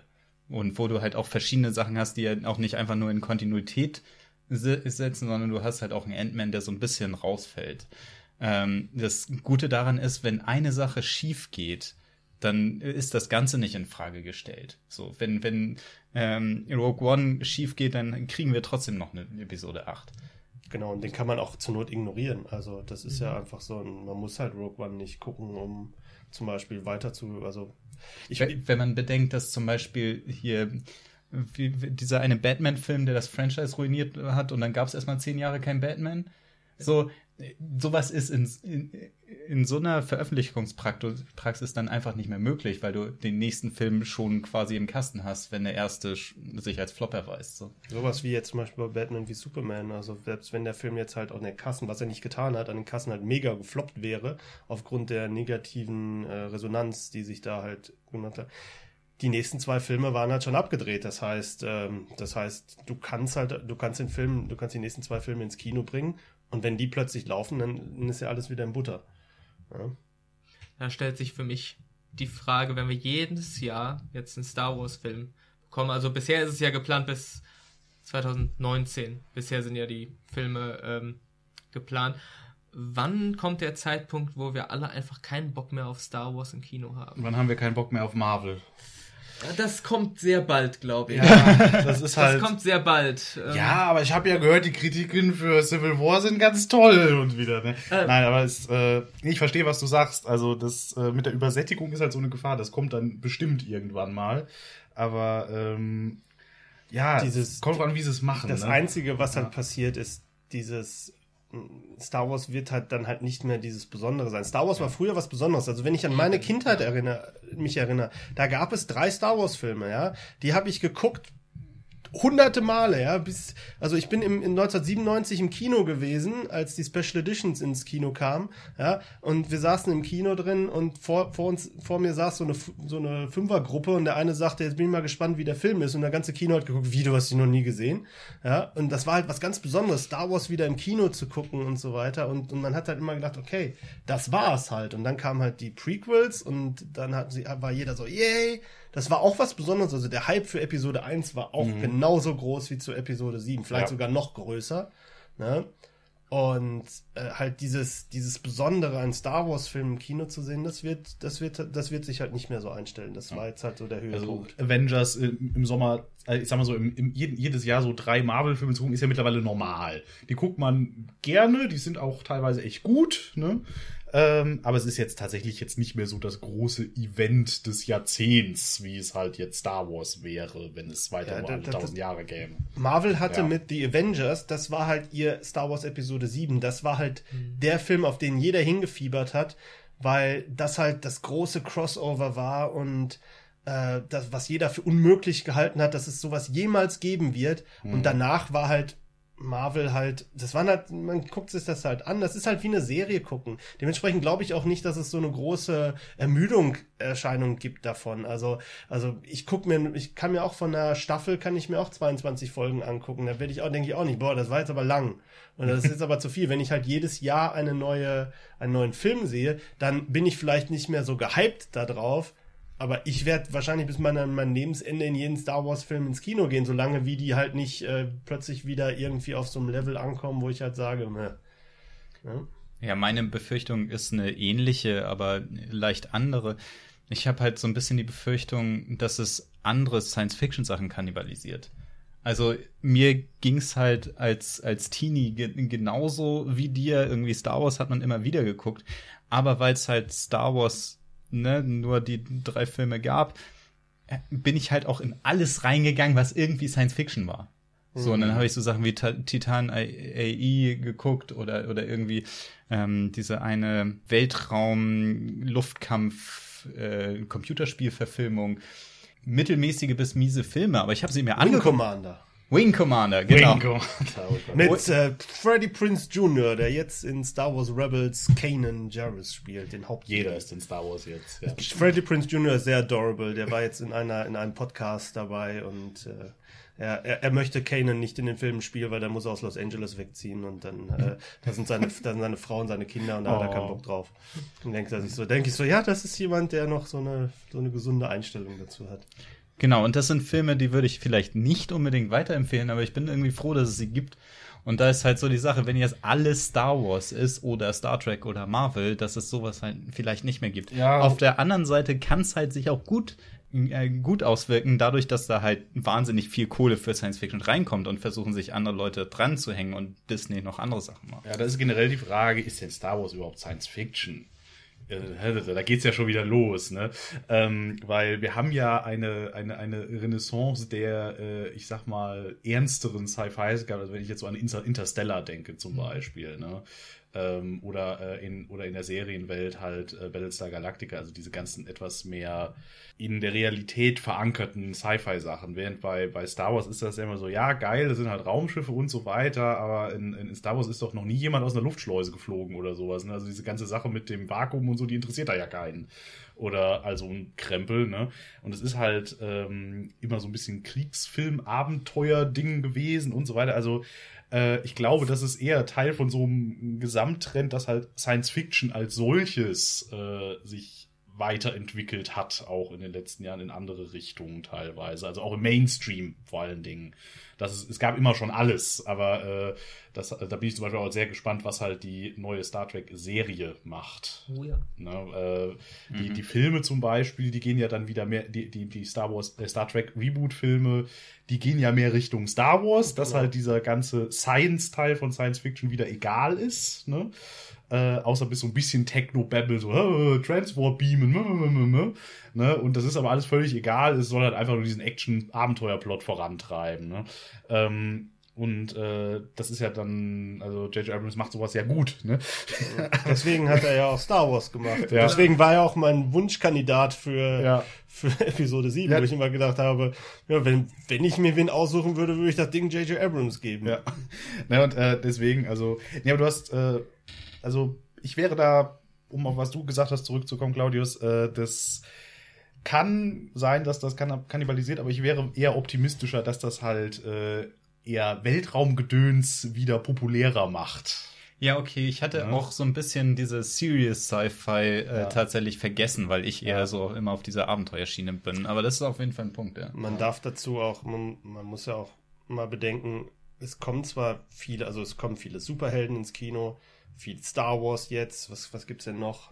Harry Potter kommt jetzt wieder mit einer Ja. neuen Trilogie Ach, ja. und äh, ähm, Durch den Hobbit sind wir gerade durch, durchgelitten. durch den Hobbit waren wir, sind wir jetzt durch, wir haben es geschafft.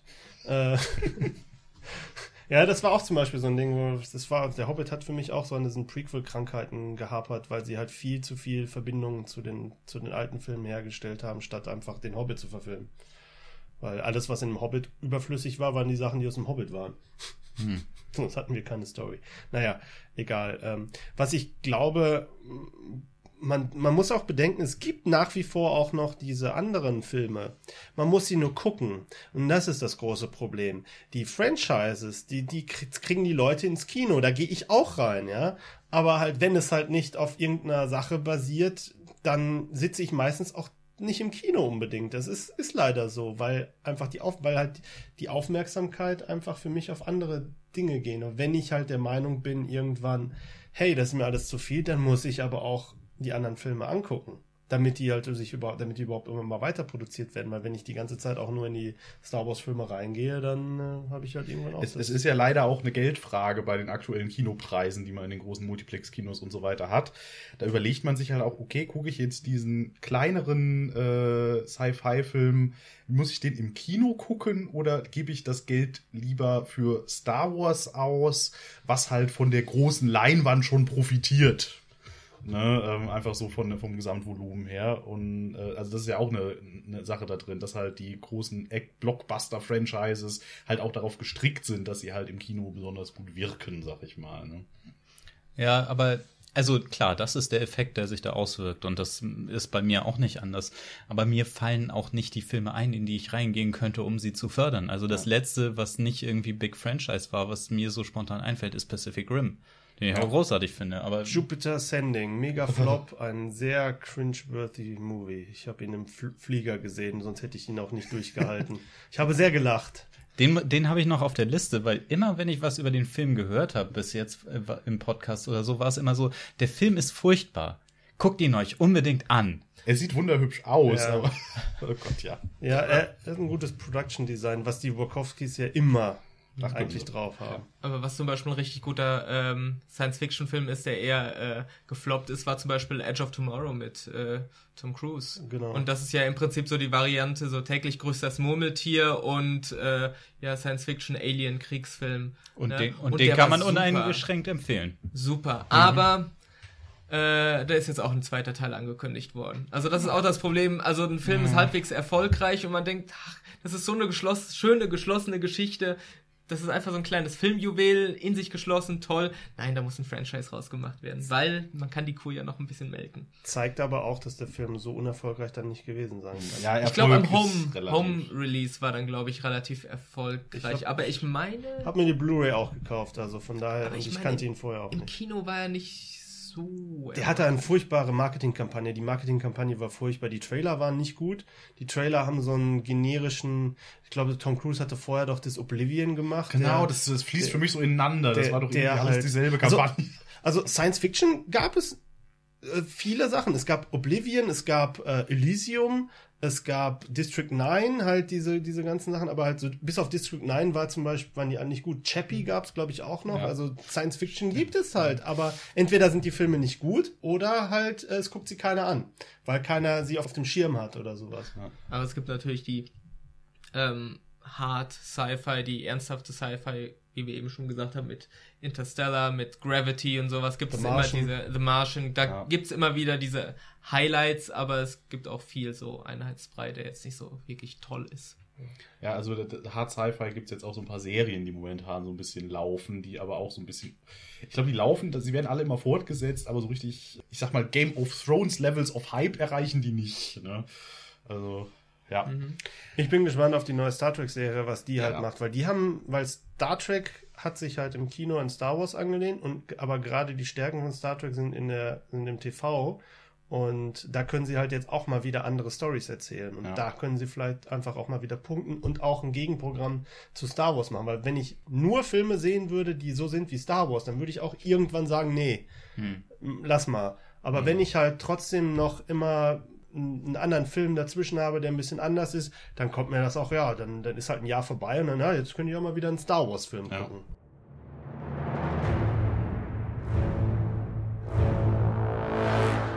We have a mission for you.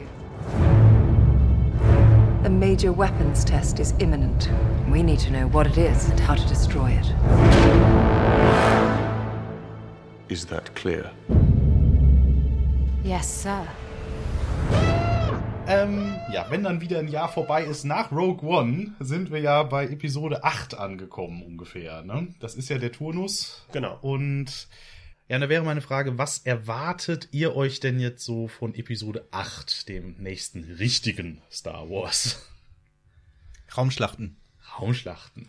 Also ich erwarte mir Antworten. Das ist ein, ein, das ist ein großer Punkt. Also Star Wars, also Episode 7 hat sehr viele Fragen gestellt, auf die man, auf die man gerne mal eine Antwort hätte. Also es gibt, ich würde gerne wissen, was war mit Luke los in der Zeit zwischen Episode 6 und Episode 7, weil wir erfahren ja nicht sehr viel über ihn. Er hat halt einen Obi-Wan gemacht. Er hat sich einfach mal Er, er, verpisst. er hat halt, er hat halt, er war halt sehr, sehr traurig und hat sich an, an die Küste gestellt und hat immer aufs Meer geguckt. Wie wir durch Very Lonely Luke, äh, der beste Twitter-Account ever, Neben Emo Kylo Ren. neben Emo Kylo Ren. Ja. Dann äh, Bad Father Han ist auch noch gut. Bad Father Han ist auch. Generell alle Star Wars Twitter-Accounts sind großartig.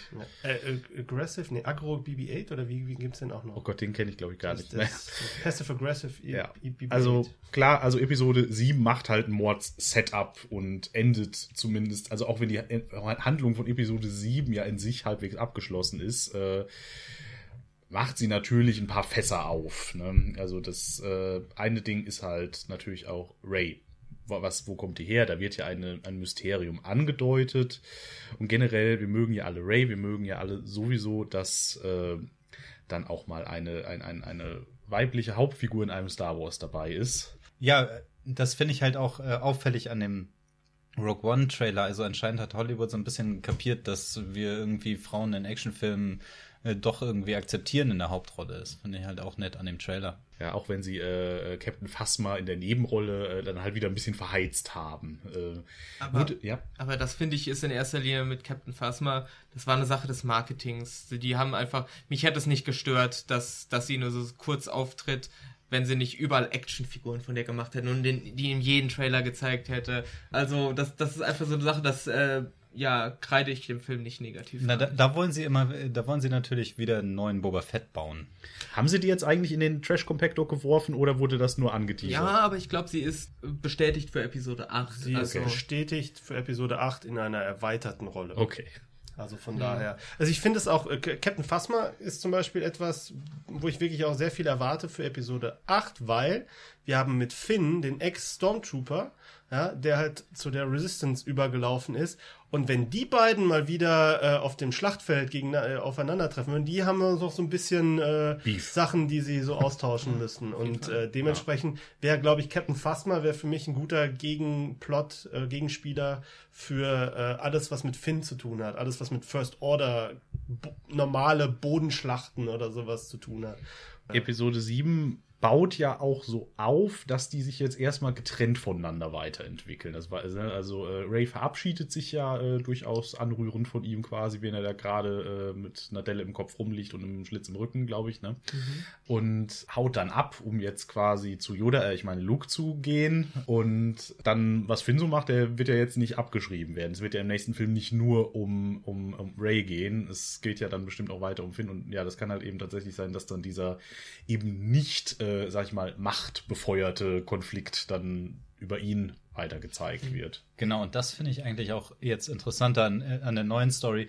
Ich will nicht noch mehr Skywalker sehen und so. Und die, die Mysterien, die dahinter stecken, sind ganz interessant, aber das ist nicht der Kern. Ich will halt mehr, was nach vorne geht. Ich will sehen, wie sich diese Konflikte, die da drin stecken, entwickeln. Und äh, ich will viel von Ray sehen, ich will viel von Finn sehen, Captain Phasma. Ja, und wenn dann noch Zeit ist irgendwie für, für, für Chewbacca's Freundin, dann freue ich mich auch. Poe Dameron, the Poe- best pilot in the galaxy. Poe Dameron. Den möchte ich auf jeden Fall äh, im nächsten Teil mehr sehen. Ich fand die Chemie zwischen Finn und Poe äh, in den wenigen Szenen, die sie zusammen hatten, so fantastisch, diese äh, Bromance zwischen den beiden. Ähm, die möchte ich mehr zusammen sehen. Ich will generell mehr von Finn sehen. Ich möchte aber, dass Ray nicht den ganzen Film alleine auf einer einsamen Insel ist, sondern die sollen irgendwann wieder zusammenkommen und zu dritt ein gemeinsames Abenteuer erleben. Also ich möchte, also ich möchte fast überhaupt nicht so ein ellenlanges Trainingsmontage haben. So ein bisschen ja, aber ich möchte vor allen Dingen auch die Rückkehr von Luke in diesen Konflikt wieder haben, weil ich möchte einfach sehen, was bedeutet denn das jetzt? Weil das kann ja nicht sein, dass Luke einfach da jetzt Ray trainiert und dann Ray wieder losschickt und dann ist alles wieder gut, weil äh, Luke Skywalker wurde halt ja zu so einer großen, mysteriösen, my mythischen Figur fast, ja. Äh, Die wurde ja auch, ich, generell wurden total mythologisiert. Ich- Ich Genau. glaube, wir kriegen mal eine volle Packung Lore. Ähm, also das, das, das, das kann in die Hose gehen, weil wir haben ja schon mal eine volle Packung Lore gekriegt in den Prequels, äh, wo das dann plötzlich die Midichlorianer waren. Ähm, und was ja in Episode 7 angeteasert wird, ist ja eben, ja, er sucht nach dem ersten Jedi-Tempel und es wird ja so ein bisschen suggeriert, dass das vielleicht sogar das ist, wo die da am Schluss sind, dass das halt eben die, diese, diese Steinstufen, dass das zu dieser Tempelanlage gehört, vielleicht sogar, man weiß es ja nicht, ne? Und ich glaube, dann kriegen wir mal ganz viel Jedi-Lore, aber ich hoffe, sie machen halt nicht den Fehler wie in der, in der Urtrilogie und, ma- und versuchen das dann irgendwie zu erklären, sondern sie machen das, okay, und jetzt sind wir hier an diesem Ort und hier ist die Macht besonders stark, ungefähr so wie im Dagobah-System. Äh, Und äh, deswegen können wir hier toll trainieren und dann geht das hoffentlich dann auch so ein bisschen so wieder in diese philosophische Schiene rein. Also Luke Skywalker wird ja sehr als, als als ja als als neuer Yoda angeteasert schon natürlich schon oder finde, zumindest als Obi-Wan Obi-Wan. also ich finde, ich finde er, ist, er, ist, er hat so eine, er, ich finde, er, Luke Skywalker hat so die Rolle von Merlin. Hm. Mehr so halt diese, diese, äh, das, also den, der siebte Star Wars Film hat halt für mich halt sehr viel von König Arthurs. Du hast halt Excalibur, das Lichtschwert, Hm. was dann halt quasi nach einem ruft und quasi so seinen, seinen Platz äh, in dieser Gesellschaft einnimmt. Also Ray, die dann halt quasi ihrem, ihrem Schicksal äh, durch die Begegnung mit dem Lichtschwert im Prinzip äh, begegnet.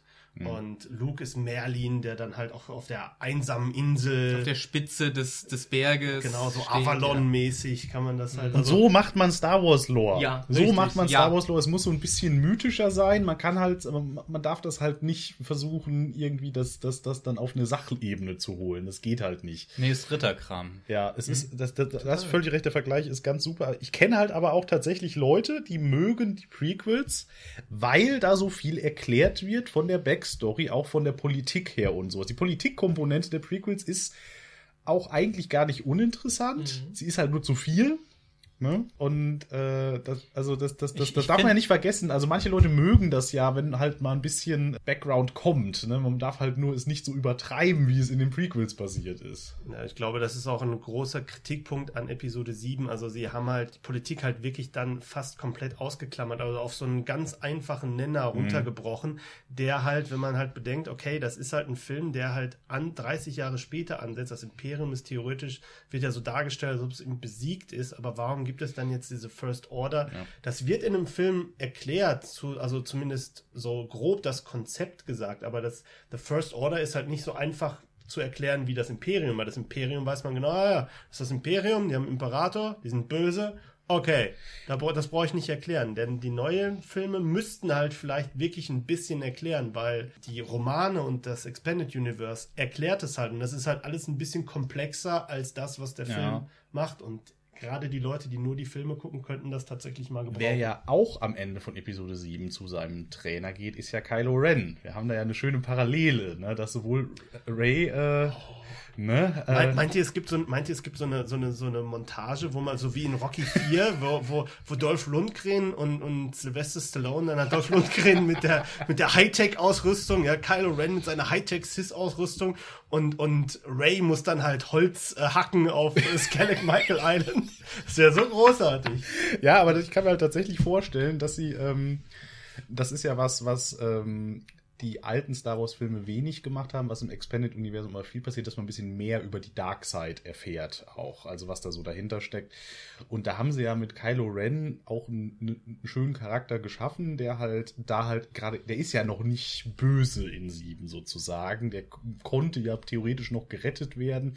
Man kann ja argumentieren, dass er jetzt over the edge ist sozusagen oder sowas, man weiß es ja nicht. Aber äh, der ist ja auch so konzipiert, dass man auf der Schiene mal andere Richtung mehr mitkriegt. Also ja, andere Schiene mehr mitkriegen, das finde ich äh, auch. Und ich finde da auch äh, richtig, dass äh, Kylo Ren da auch ein Charakter ist, der, der einem sowas gut zeigen kann, weil auch wenn er mega das Arschloch ist und auch ganz klar fies und böse und so, ein bisschen Identifikationsangebot hat der schon. Ich würde nicht sagen, dass er irgendwie, dass da noch in der Schwebe war, ob er jetzt irgendwie böse war oder ob man sich äh, retten, ob man ihn retten kann. Ich würde halt sagen, das war eher so äh, der Wunsch, äh, der da war, ihn zu retten. Und ich würde das eher so im, im klassischen Sinne tragisch sehen, dass man, Ja, dass man weiß, es klappt nicht, aber sie versuchen es halt. Das mag sein, aber man sieht halt auf jeden Fall, dass die nicht von jetzt auf gleich äh, böse geworden sind, sozusagen. Was ich halt an seinem Charakter mag, ist halt, was wir auch bisher noch nie gehabt haben. Wir hatten bisher immer den Guten, der halt gut war und der halt von der, von der bösen Seite halt immer so ein bisschen in Versuchung geführt wurde.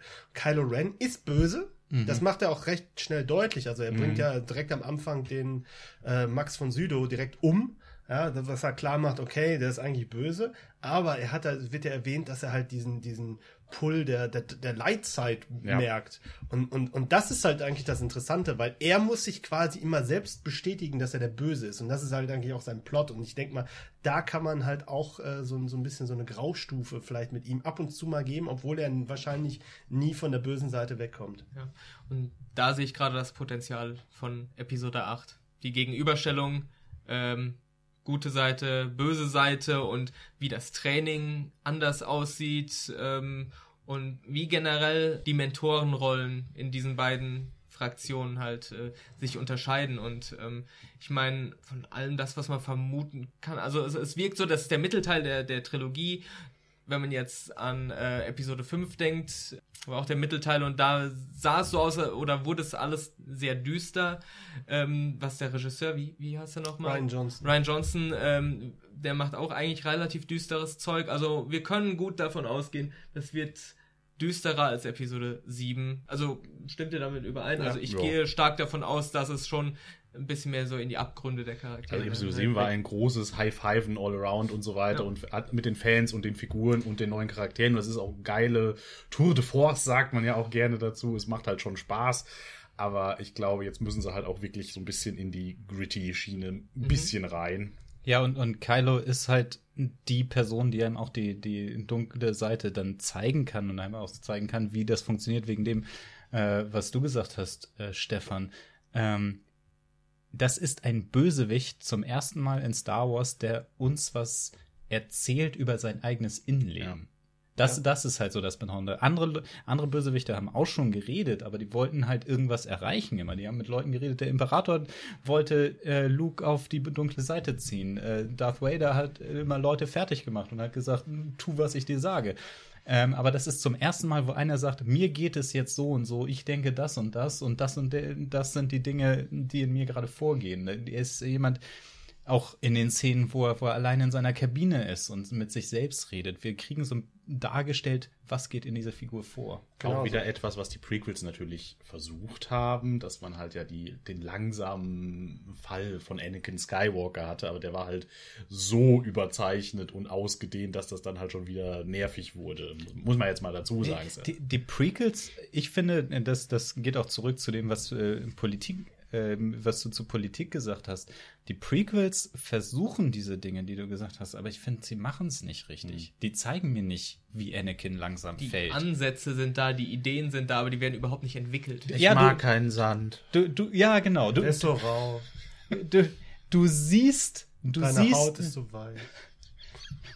Du siehst, dass sie, du siehst, dass sie das äh, dir zeigen wollen, aber sie zeigen es dir nicht. Also im Endeffekt ist er irgendwann einfach böse. Also du- von einem Film auf den anderen, zwischen den Filmen wird er plötzlich zum Arschloch, Also, habe ich das Gefühl. Ähm, ja, sogar noch in Episode 3. Also es geht von ähm, innerhalb von, ich glaube, 10 Minuten ist es so, äh, dass er eigentlich noch denkt, wir müssen die Jedi retten. Plötzlich kommt der Umschwung. Keine 10 Minuten später im Film tötet er einen Raum voller Kinder. Und ja. Ja. das ist alles.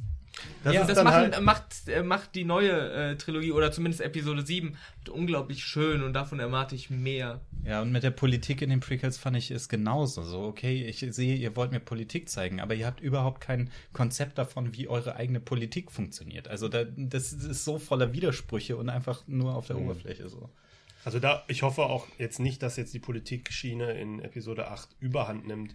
Ähm, Nee. ich, ich denke Also- mal, wir werden, wir werden halt vor allen Dingen, auch wie in das Imperium schlicht zurück, wir werden halt so eine zweigeteilte Handlung kriegen, die irgendwann zusammenführt.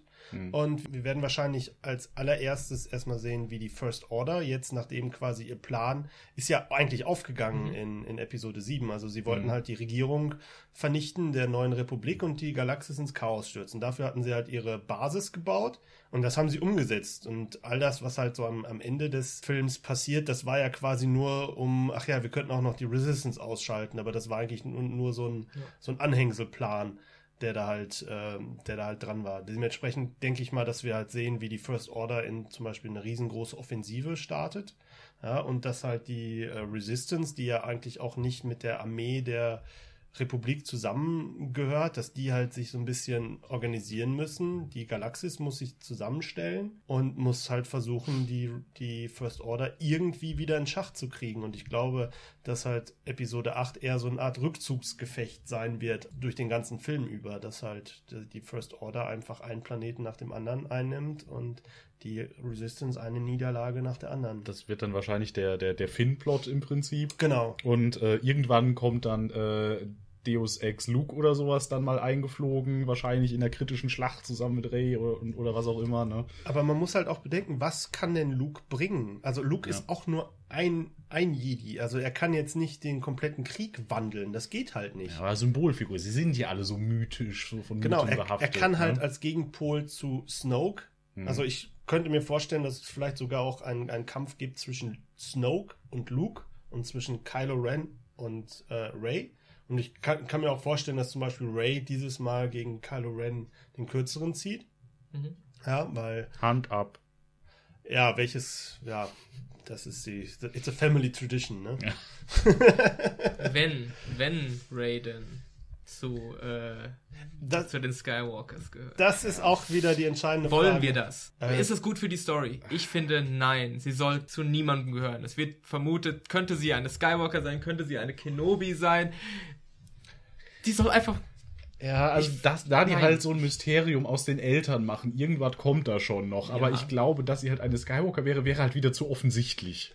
Ich glaube, ich glaube, Star Wars ist nie, nie so, kom so kompliziert gewesen, dass man da jetzt eine, ähm, eine, dass man da jetzt eine, eine riesen komplexe Backstory erwarten kann. Was ich mir vorstellen kann, ist, dass es halt auf einen ganz einfachen Nenner runtergebrochen wird. Also entweder ist sie eine Skywalker und damit Lukes Tochter, weil sie ist definitiv in meinen Augen nicht die Tochter von Han und Leia, weil das wäre, äh, das hätte man jetzt, jetzt gemerkt. Ich persönlich glaube, dass sie halt Lukes Tochter ist, weil das wäre die, das ist einfach der nächstlogische Schritt für diese, für diese Saga. Die Frage ist halt nicht, Ja. ist sie Lukes Tochter, sondern die Frage ist, warum ist sie auf diesem Planeten ausgesetzt worden? Diese Backstory, das ist halt das Entscheidende eigentlich. Der Rest ist völlig egal. Da, sie kann Lukes Tochter sein, sie kann nicht Lukes Tochter sein. Das äh, ändert halt daran eigentlich gar nichts. Genau. Die Umsetzung ist unglaublich wichtig. Wie verkaufen sie das uns? Mir- Ich bin mit allem zufrieden, wenn sie es richtig rüberbringen. Also mir ist es, ich bin jetzt nicht der Purist, der sagt, wenn sie jetzt eine Skywalker ist, dann gucke ich keinen der Filme mehr, niemals und sowas. Es ist mir eigentlich im Endeffekt, solange sie die Geschichte gut erzählen, können die auch sagen, sie ist die äh, Nichte von Yoda Chewbacca. oder Chewbacca. Gerne, wenn sie es vernünftig erzählen. Ja? Ja, äh, weiterer Player, da ist natürlich Snoke. Wer ist das eigentlich? Vielleicht noch Ja. ein, eine, eine Theorie zu, zu Ray. Ich glaube, womit ich sehr gut leben könnte, ist, wenn sie keine Skywalker, also keine biologische Skywalker ist, sondern dass sie quasi durch, äh, dass sie quasi so von Luke adoptiert wird. Also, dass wir quasi den Namen Skywalker, dass sie den Namen Skywalker an, annimmt, aber sie ist, sie ist, sie ist halt nicht aus dieser Blutlinie der Skywalkers. Ähm, aus dem einfachen Grund, weil, wenn man sich wenn man sich Kylo Ren anguckt, Kylo Ren ist ein direkter Nachfahre von Darth Vader und, und Han sagt ja quasi so in dem Film, it's too much Vader in him. Ja, das heißt quasi, dass halt die äh, Skywalker-Familie eigentlich total, dass, dass halt immer dieses Potenzial, um auf diese böse Schiene zu kommen, immer groß ist. Dementsprechend wäre es eigentlich ganz cool, wenn sie eine neue, also quasi nicht leiblich verwandt ist, aber äh, durch die Ereignisse quasi so ihre Familie wiederfindet, indem sie halt selber zu einer Skywalker Ja. wird, weil ich glaube, Disney wird sehr daran gelegen sein, den Namen Skywalker auch über diese Trilogie hinaus äh, irgendwie in diesem Franchise zu halten. Einfach nur aus Marketingzwecken. Wäre es nicht interessanter äh, oder ist, eine, ist es nicht eine Möglichkeit, dass es im Endeffekt nach Episode 9 oder in dieser ganzen Saga 1 bis 9 im Endeffekt nicht mehr nur um die Skywalkers geht, sondern auch um die Tradition dieses verhängnisvollen Lichtschwerts, äh, dass jeder in diesen Trilogien immer dieses Lichtschwert hat und das praktisch, wie das jetzt mythologisiert wurde in der Episode 7, dass das so eine besondere Macht hat, dass das der Faden ist, der alles zusammenhält. Dieses verhängnisvolle Schwert, Das was, Excalibur. äh, genau, was, was äh, in der ersten Trilogie Kinder getötet hat, dann in der zweiten, also in der, in der Originaltrilogie äh, an Luke weitergegeben wird, er verliert es und in Episode 7 wird es wiedergefunden und das hat eine besondere Kraft und eine besondere Bedeutung für Ray. Man weiß es nicht. das ist das Interessante es, daran. wär- auch cool wäre ja, was wir es einfach nicht erfahren. Also die Idee mit Luke das fänd ich adoptiert sie einfach ja. und so, dass, äh, also, dass, dass halt dieses Elternmysterium halt einfach kein Mysterium ist. Es waren halt einfach nur shitty Parents oder die sind halt irgendwo verreckt. Sie findet vielleicht irgendwann die Leichen von denen mal noch oder so. Das- es gab das- gar keinen besonderen Grund Ja. jetzt oder so. Es war halt einfach so, die haben die da geparkt, wollten wirklich wiederkommen und vielleicht kann man dann noch irgendwie einen Moment draus machen, dass das irgendwie noch mit dem Plot zusammengehört oder sowas und ja.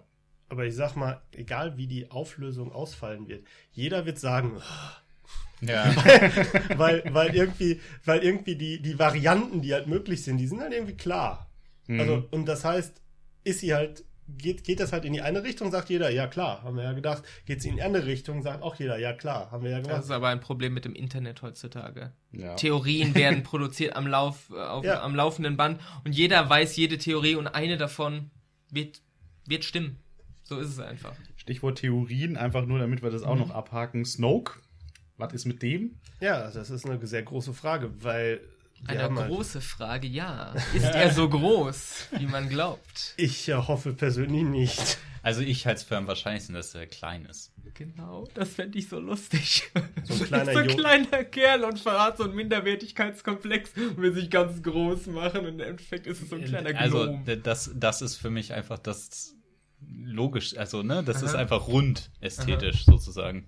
Ja. Aber der Ja. Imperator war auch so drauf. Also wenn das Ja, erste eben. Mal, wo man den Imperator sieht, ist es zwar keine so eine Ganzkörperprojektion, aber man sieht ihn auch so einen riesen schwebenden Kopf und Darth Vader geht vor ihm in die Knie und äh, Ja, und, und sein Thron ist drei Stufen hoch und so ein Kram. Genau. Aus einer technischen Perspektive würde mich halt interessieren, wie groß sind denn die, wenn der so klein ist, wie groß sind denn die Hologramme von Kylo Ren und General Hux, wenn er mit denen redet, weil er ja auch, weil er ja auch auf die immer runterguckt und so. Das ist, äh, das wäre so eine, eine lustige Sache, wo es bestimmt ganz viele Memes zu geben Ja, könnte ja. und so weiter.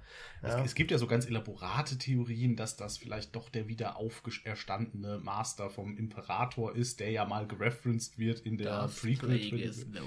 Genau, äh, und so weiter. Also, weil der ja auch explizit gereferenced wird mit, äh, er hat den Tod besiegt und keine Ahnung, ne? Und vielleicht ist das ja doch der, dass der Tod war. Der Imperator hat ihn usurpiert und jetzt ist er aber doch wieder da. Oder er war vielleicht die ganze Zeit da. Das wäre zwar ein bisschen fieser Redcon unter Umständen, wenn man vielleicht sagt, der Imperator war die ganze Zeit von dem gesteuert. Das wäre das wär scheiße. Das wäre doof. Aber äh, wenn sie sagen, okay, der ist jetzt aber wieder da, also Ja. der äh, war weg, hat aber Kräfte gesammelt und dann quasi übernommen in dem Moment. Vielleicht hat er sogar schon, während es den Imperator gab, mit Er hat den- er hat den Sauron Order- gemacht. Genau, hat den Sauron gemacht oder er hat halt mit dem First Order quasi schon so eine so eine, so eine, so eine imperiale Sekte geführt, die dann halt erstarkt ist, nachdem das eigentliche Imperium kaputt gegangen Mhm. ist. Man weiß es nicht.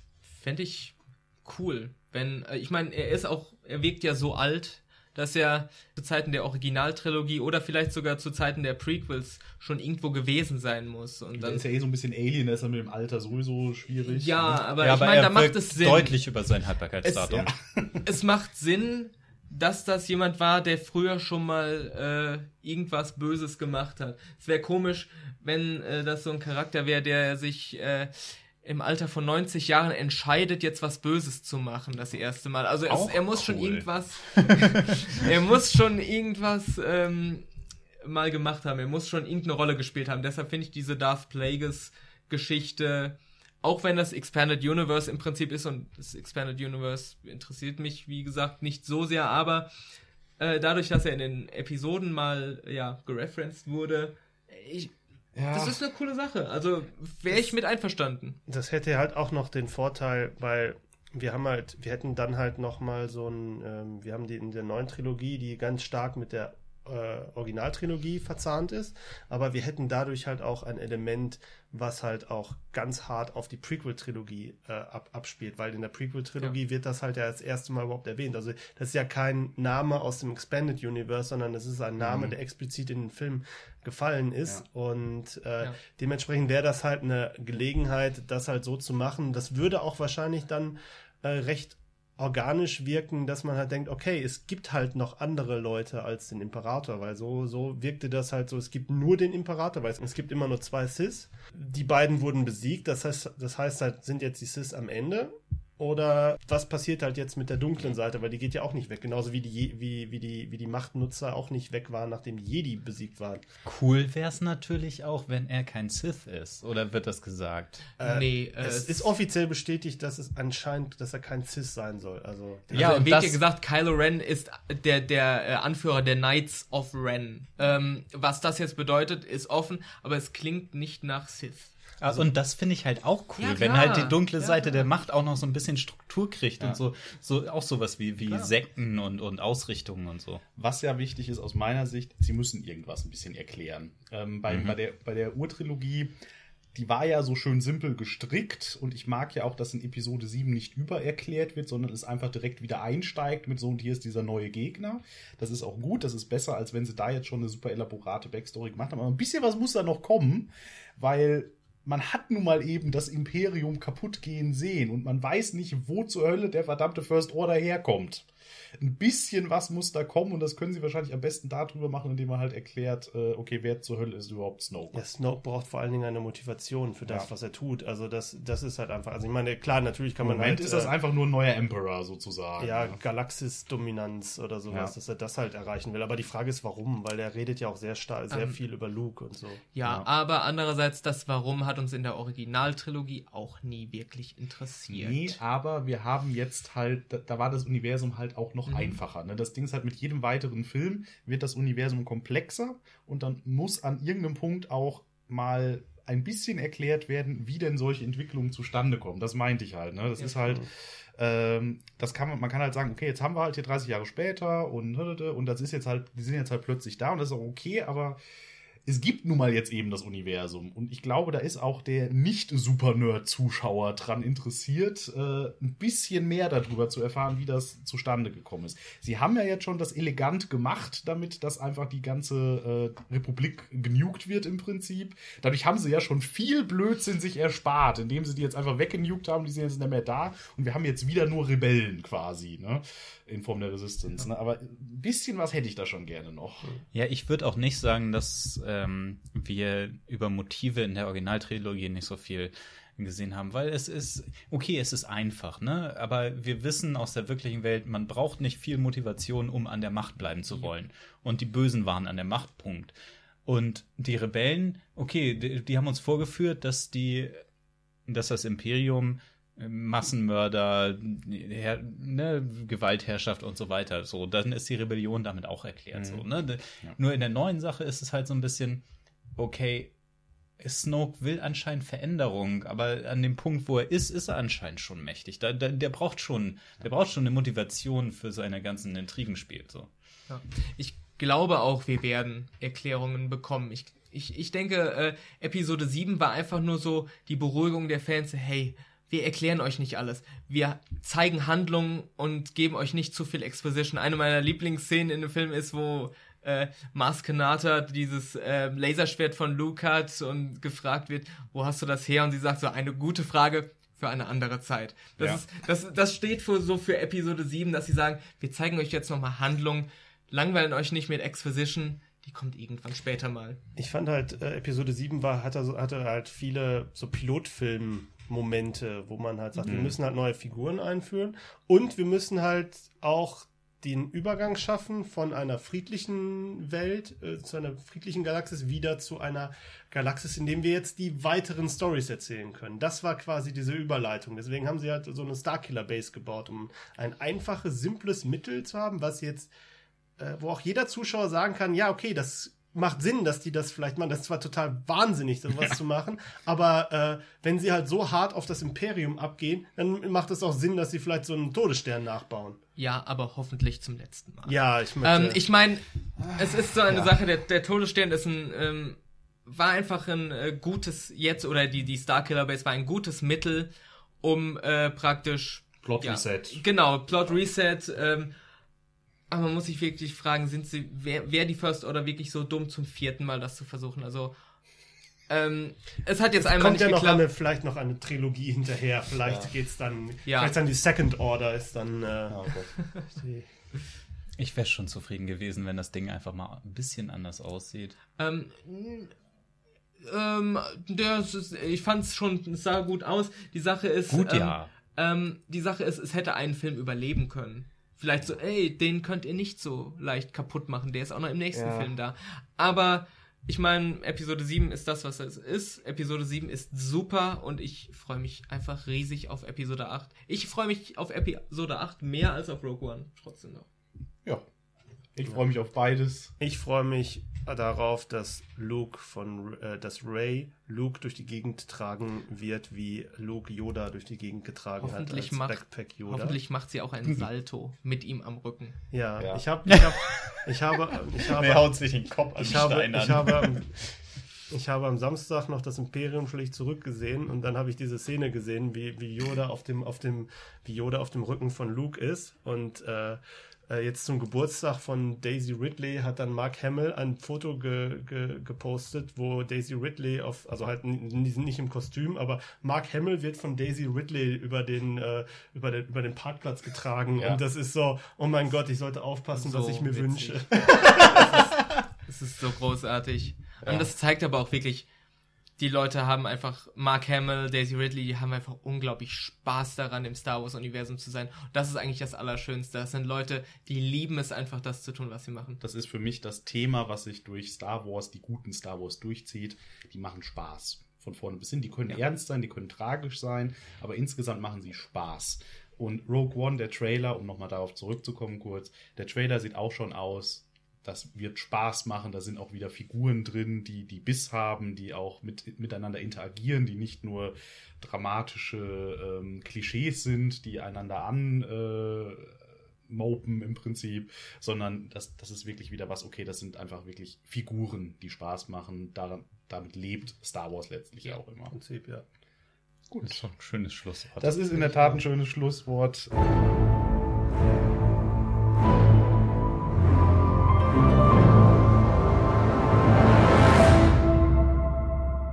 Und damit, ja, verabschiedet sich der Schundcast für heute auch schon wieder. Heute dabei waren Claudius. Stefan. Und Yannick. und der Kai. Und mehr Infos zu allem findet ihr wie immer auf schundkritik.de und wir sind raus. May the force be with you.